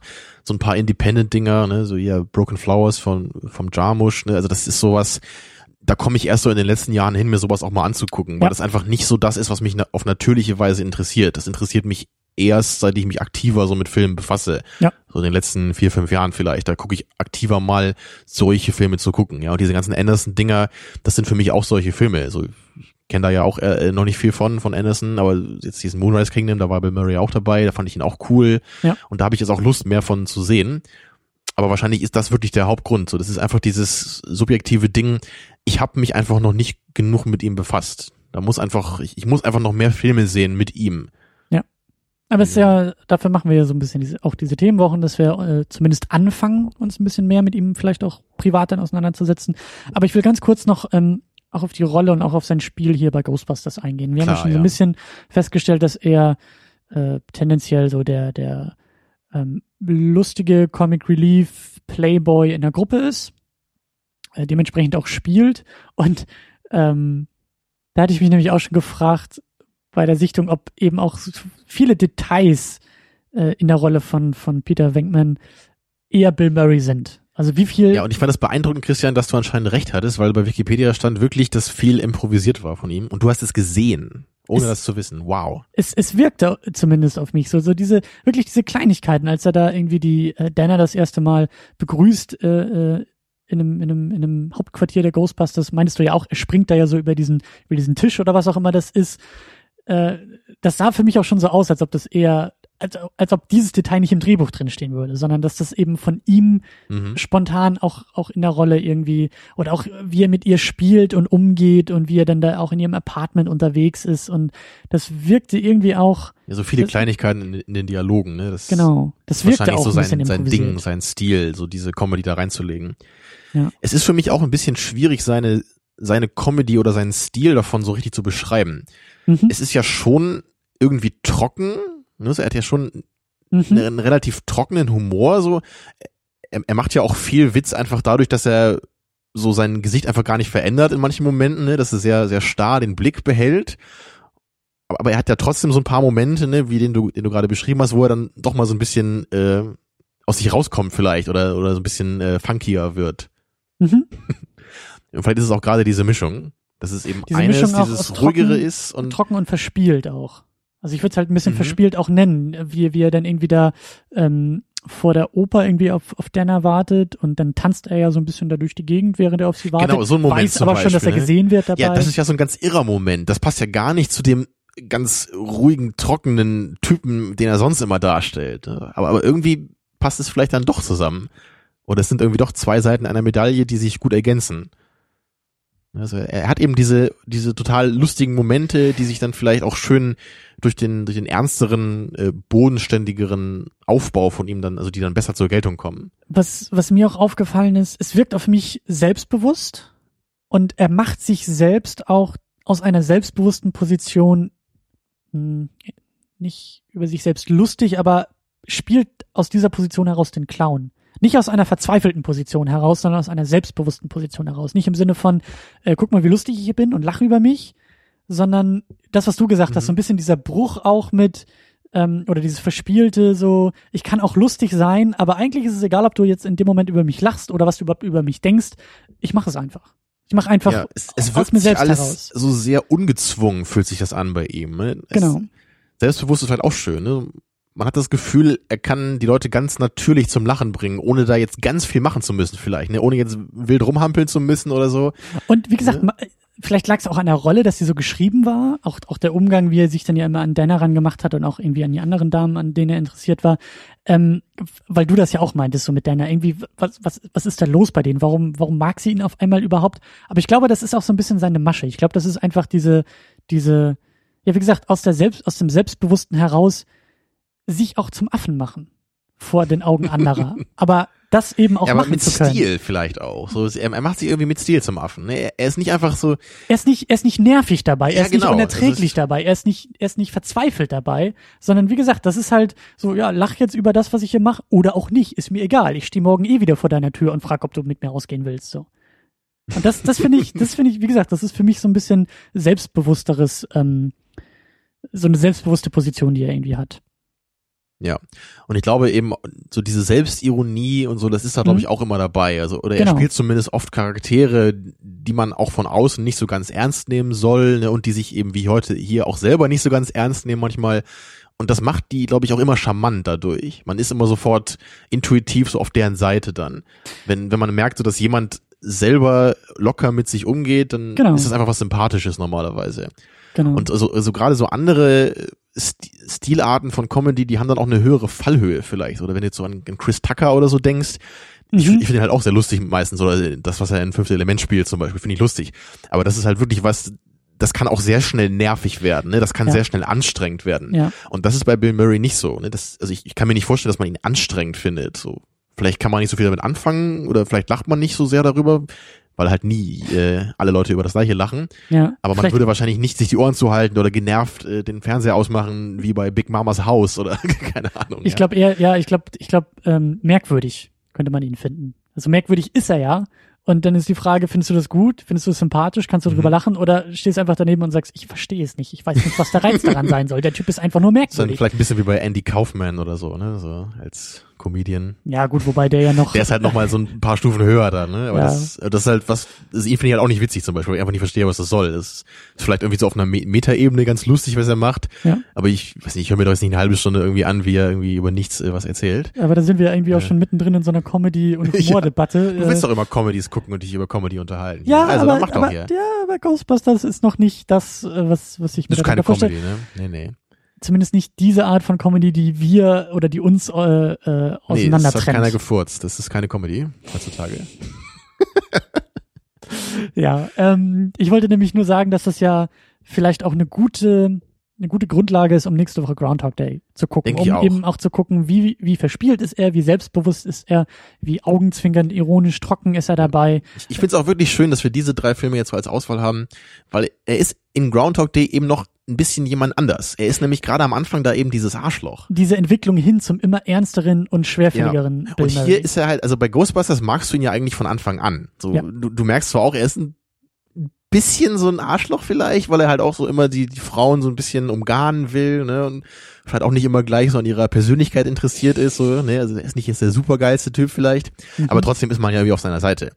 Aber bei Groundhog Day, da ist er ja wirklich einfach ein Idiot am Anfang und man denkt so, auch, dass er das auch verdient, so, ne, was mit ihm da passiert. Ja. Aber dann ist eben die Entwicklung da, dass es dann eben kippt und man am Ende dann auch voll bei ihm ist. Ja, und ich habe Groundhog Day auch so in Erinnerung, dass der, bin ich gespannt, ob, er, ob, ob das wirklich auch so ist, dass der auch nuancierter, ähm, ernsthafter damit umgeht. Ja, es ist irgendwie lustig und absurd, was ihm da passiert, aber eigentlich auch irgendwie tragisch, was ihm da passiert. Und ich glaube, Genau dass das er auch es, immer ja. depressiver in dieser, in dieser Situation, in diesem, in dieser ständigen Wiederholung auch irgendwie wird. Und die Ernsthaftigkeit dahinter dann ja irgendwann erkennt. Genau das ist es ja, ne? Er, Ja. er sieht sich ja irgendwann gezwungen, halt sich einfach für seine Angebetete mehr zu interessieren, damit er es einfach schaffen kann, sie zu beeindrucken letztendlich. Ne? Das, Da sind wir jetzt schon viel zu sehr in der Diskussion Ich eigentlich. ne? gerade Aber es, sagen, ist- man sieht eben, es ist ein, er ist ein anderer Charakter da und es ist eine andere Entwicklung als hier, obwohl es eben auch eine Comedy ist in erster Linie. Ja. Ja. Ja, freue ich mich drauf. Ich mich auch und äh, ja, zusammenfassend, Ghostbusters, der erste Teil, hat uns gefallen. Nicht äh, uneingeschränkt, aber prinzipiell schon. Ja, wir haben es wieder geschafft, äh, auch die lustigsten Kultfilme ganz tief zu analysieren und uns über Kleinigkeiten aufzuregen. So gehört sich das doch, oder? Ein bisschen zu schimpfen, ein bisschen zu loben. Ja, und nächste Woche ja, sehen wir uns dann wieder hier. Lasst euch dann wieder von Second Unit grüßen. Ja, bis zur nächsten Woche. Tschüss.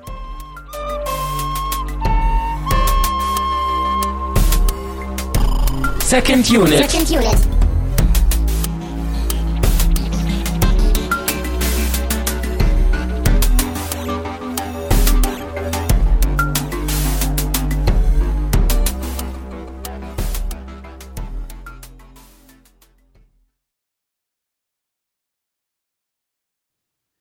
So, dann sag mal was zum Star Wars.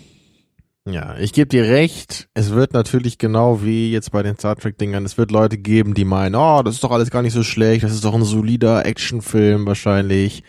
Und ja, vielleicht nicht ganz so gut wie die alten Klassiker, aber bestimmt besser als die Prequels und äh, ist doch super geiles Popcorn-Kino oder was.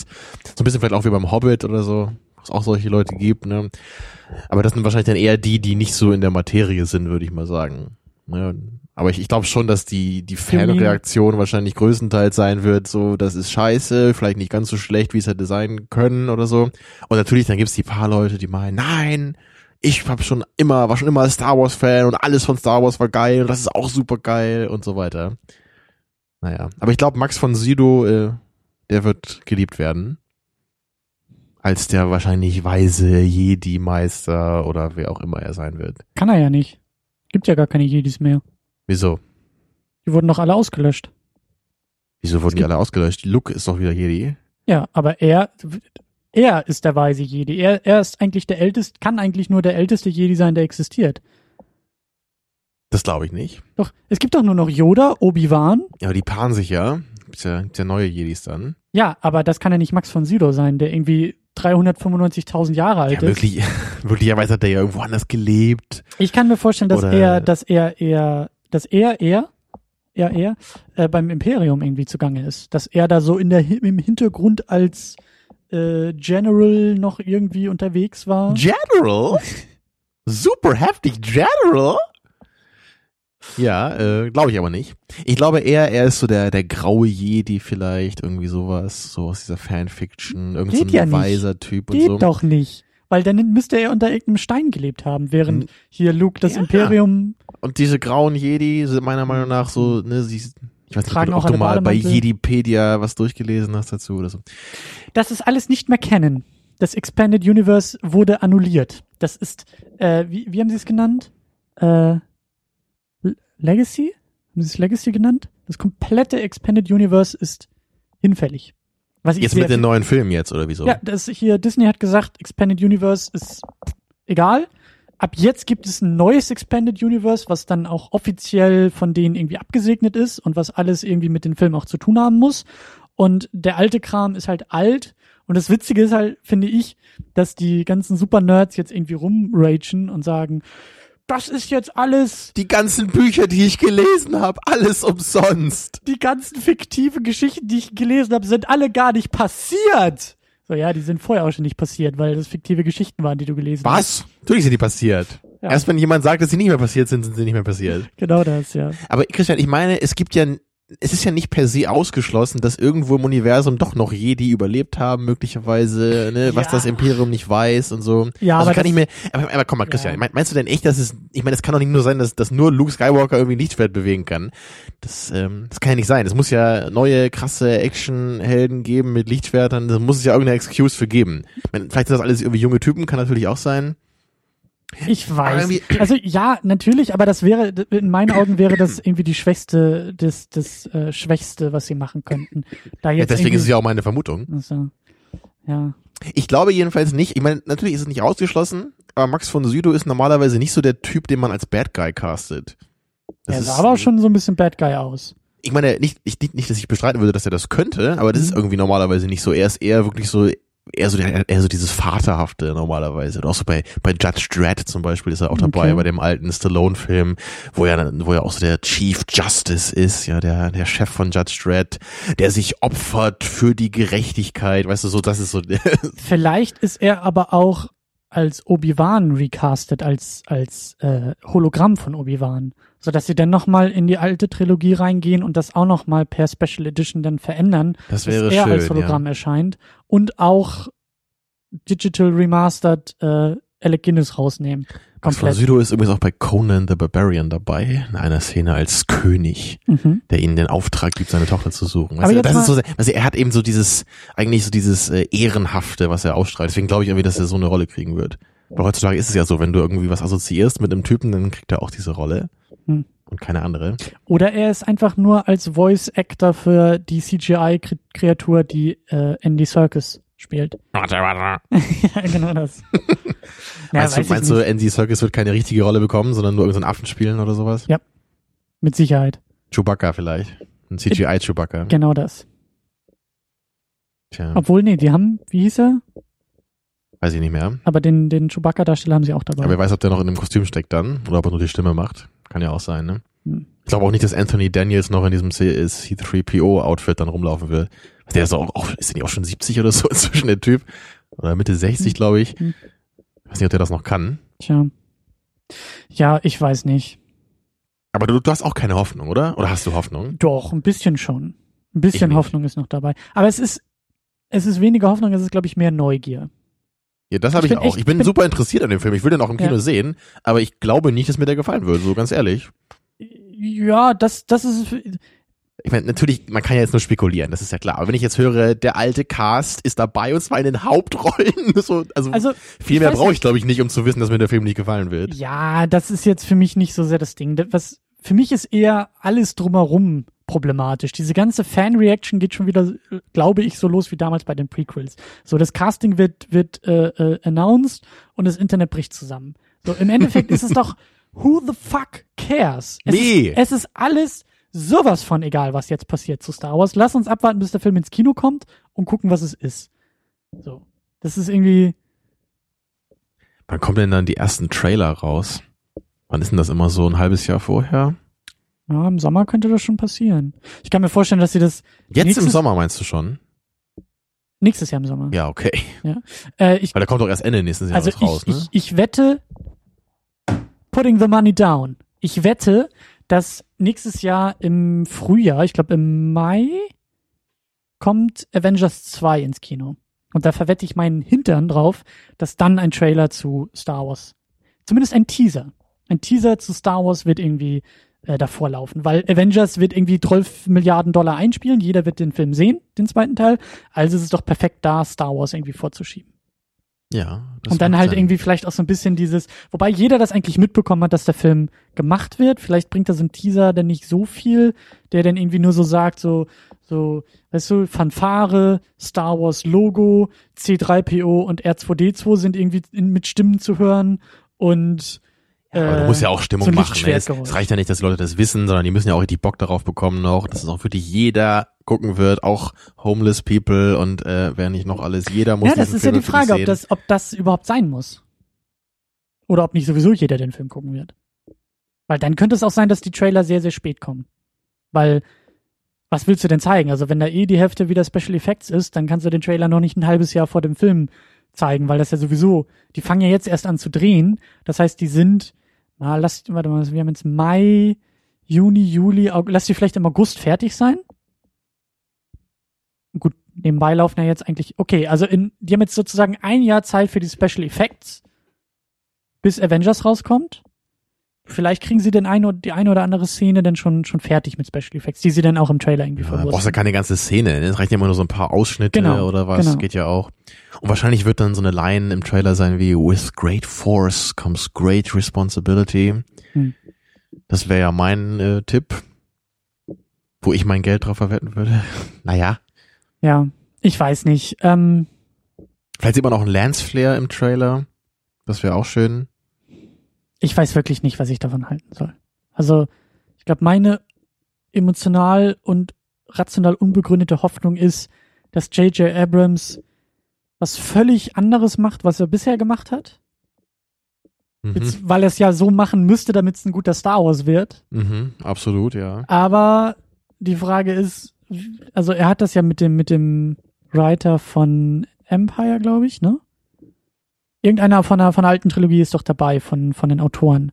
Ja, ich weiß auch nicht, welcher genau das war. So, und ich, oder ist der auch abgesprungen? Ich weiß es auch nicht mehr genau. Auf jeden Da Fall. geht ja immer hin und her. Und ich bin da jetzt nicht immer nicht so tief in der Materie. Ich höre nur die großen News. Das sind ja auch die einzig Ja. relevanten, so. Das wurde Klar, ja irgendwie ja. schon monatelang vorher spekuliert, wer da mitspielen könnte. So, warte doch einfach ab. Genau. Wir haben einen Fuß von einem möglichen 80-80 Walker gesehen, wie er in eine Halle gerollt wird. Ja. Oh my God! Ja. Put it on Ja. the site. Hm. Put it on the website. We need the fucking traffic. Naja. Ach, ich weiß auch nicht. Ich meine, da hatten wir ja auch schon mal drüber geredet. Eigentlich will ich keinen Luke Skywalker mehr sehen. Eigentlich will ich irgendwie Jahrhunderte später. Vor allem will ich keinen fetten, alten, total fertig aussehenden Luke Skywalker sehen. Ja. Ja, ja, die Zeit sind vorbei. Also das. Ähm, Das ist doch, ich meine, die, die da gab's ja auch schon. Oh, da, ist, hast du das Bild gesehen von dem von dem Casting, von der Casting News? Nee, was für ein Bild. Die haben ein Bild auch zu der Pressemitteilung veröffentlicht, wo sie alle beim Table Read äh, dabei sind. Also ähm, das Achso, wo erste sie in Mal diesem runden Tisch sitzen da, oder wie? genau in diesem, in Ach diesem doch, ja, ja. Ikea-Wohnzimmer. Und ähm, da gab es, äh, lass mich kurz schauen, ob ich das gleich wiederfinde. Da gab es nämlich äh, jemanden, der hat so ein bisschen in dem Bild mal rumgemalt und da schon wüste Spekulation eingebaut, dass aufgrund der Tatsache, wie die Leute dort sitzen, schon irgendwelche Zugehörigkeiten sind. Hm, genau. Ja, was ich halt schade finde, ist, dass diese, ich meine, diese drei Hauptcharaktere, ne, von Harrison Ford haben wir es auch schon gesagt. Ja.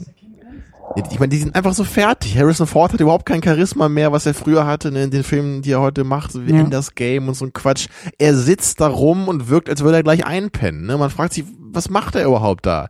Und ich hoffe mal, dass das mit Mark Hamill und, und Carrie Fisher nicht auch so ist. Ich habe ich hab noch nie einen Film gesehen äh, mit denen danach, glaube ich. Er hatte auch Also- neulich, äh, Harrison Ford hatte neulich so ein Reddit AMA gemacht, Ask Me Anything. Und da kam auch die Frage, who shot first, Han or Greedo? Und dann war, glaube ich, seine Antwort, I don't know and I don't care. Ah, das will man hören. Grumpy Ne? Old Man. Ja, das, das wünscht man sich von den Schauspielern, dass es ihnen scheißegal ist, was sie da machen. Ne, dass, ja, dass sie nur ihren Job machen und dass sie überhaupt nicht so innerlich involviert sind in der Paying Geschichte. the bills. Wieso zeigt der Bad Guy Pfeil nicht auf J.J. Abrams? Das verstehe ich nicht so ganz hier. Denn das ist der Idiot-File. Der ist nicht im Bild. Und woran hat dieser Herr das festgemacht? Einfach nur an den, an den Sitzverteilung äh, und an Spekulation. Also ich finde das mit der, Mhm. mit der Solo-Family zum Beispiel sinnvoll.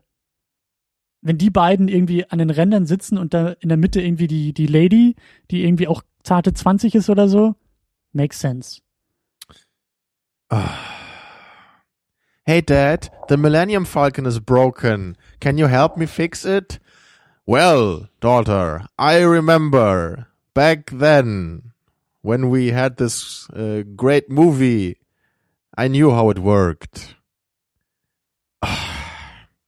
Ja, ach, das ist doch. Lass die doch machen. Nein, Also, nein, ich lasse sie, Sie nicht kriegen, machen. sie kriegen von mir den, wie man so schön sagt, Benefit of the Doubt. Ich warte wirklich ab. Ich warte aber auch die Reaktion ab. Die ersten Meinungen, die ersten Kritiken. Und dann tue ich es mir an oder auch nicht. Wird der eigentlich zuerst in den USA released werden dann? Oder kommt das, also kommt so ein Film gleichzeitig raus? Der, der wird gleichzeitig rauskommen. Da wird maximal, wird's da irgendwie um zwei, drei Tage oder so gehen. Ich kann mir nicht vorstellen, dass sie das, äh, ähm, Herr der Ringe kommt doch auch überall gleichzeitig raus. mhm. Vielleicht die Weltpremiere ist eine Woche vorher in Neuseeland oder so, das kann ja sein. Aber so prinzipiell würde, dürfte der. Spider-Man 2 ist, glaube ich, innerhalb von zwei Wochen rausgekommen weltweit. Und gerade die Amis waren eher später dran. Ich glaube, der lief zum Beispiel hier in Deutschland, bevor er in Amerika lief. Und ich kann mir nicht vorstellen, dass sie sowas mit Star Wars machen. Das ist einfach, dafür ist der Film zu groß. Ich habe das nicht so ganz verstanden, warum nicht einfach alle Filme gleichzeitig rauskommen. Ähm, Vor allem bei schlechten Filmen würde das Sinn machen. also ich, ich denke mal, ich denke mal, dass es äh, verschiedene Gründe hat, auch vermarktungstechnisch. Ähm, ich weiß nämlich auch nicht, ob die Filme, also hier kommen sie ja donnerstags raus. Ich weiß zum Beispiel nicht, ob das in Amerika auch üblich ist oder ob die freitags eher rauskommen. Dann hast du hier Mitternachtspremieren irgendwie schon Mittwochabend. Äh, also da gibt es manchmal so diese unterschiedlichen, also die Märkte. Ja gut, also in dem funktionieren 24-Stunden-Rahmen, das kann ich schon verstehen, dass es da Probleme geben wird, ne? aber das an mal ein Film zwei Wochen vorher irgendwo anläuft, so warum? Ne? kommt, warum kommt halt, kommt halt auch auf die Produktion an. Dieser Foodwell Station, der ist, glaube ich, schon von einem halben Jahr in Amerika rausgekommen. Absoluter Independent-Film. Der lief von einem halben Jahr, glaube ich, in den Kinos in Amerika, äh, in ein paar Kinos. Der läuft ein Jahr später oder, oder jetzt erst äh, in Deutschland an. Also das ist auch manchmal so, du brauchst ja, du, du, du brauchst ja einen, einen Vertrieb in den verschiedenen Ländern. Und wenn du den nicht findest, weil niemand sagt in dem Land so, ja, der Film taugt was, ich will den vermarkten, dann, äh, dann dauert das halt ewig. Also bei den großen Geschichten ist es ja wieder was anderes. In Bezug auf George Lucas hätte man auch schon früher mal einen Vertrieb gebraucht. Weißt du, damit man ihn früher hätte vertreiben können. Haha! Mhm, mhm, mhm. Mhm. Did you get it? No, but my brain did.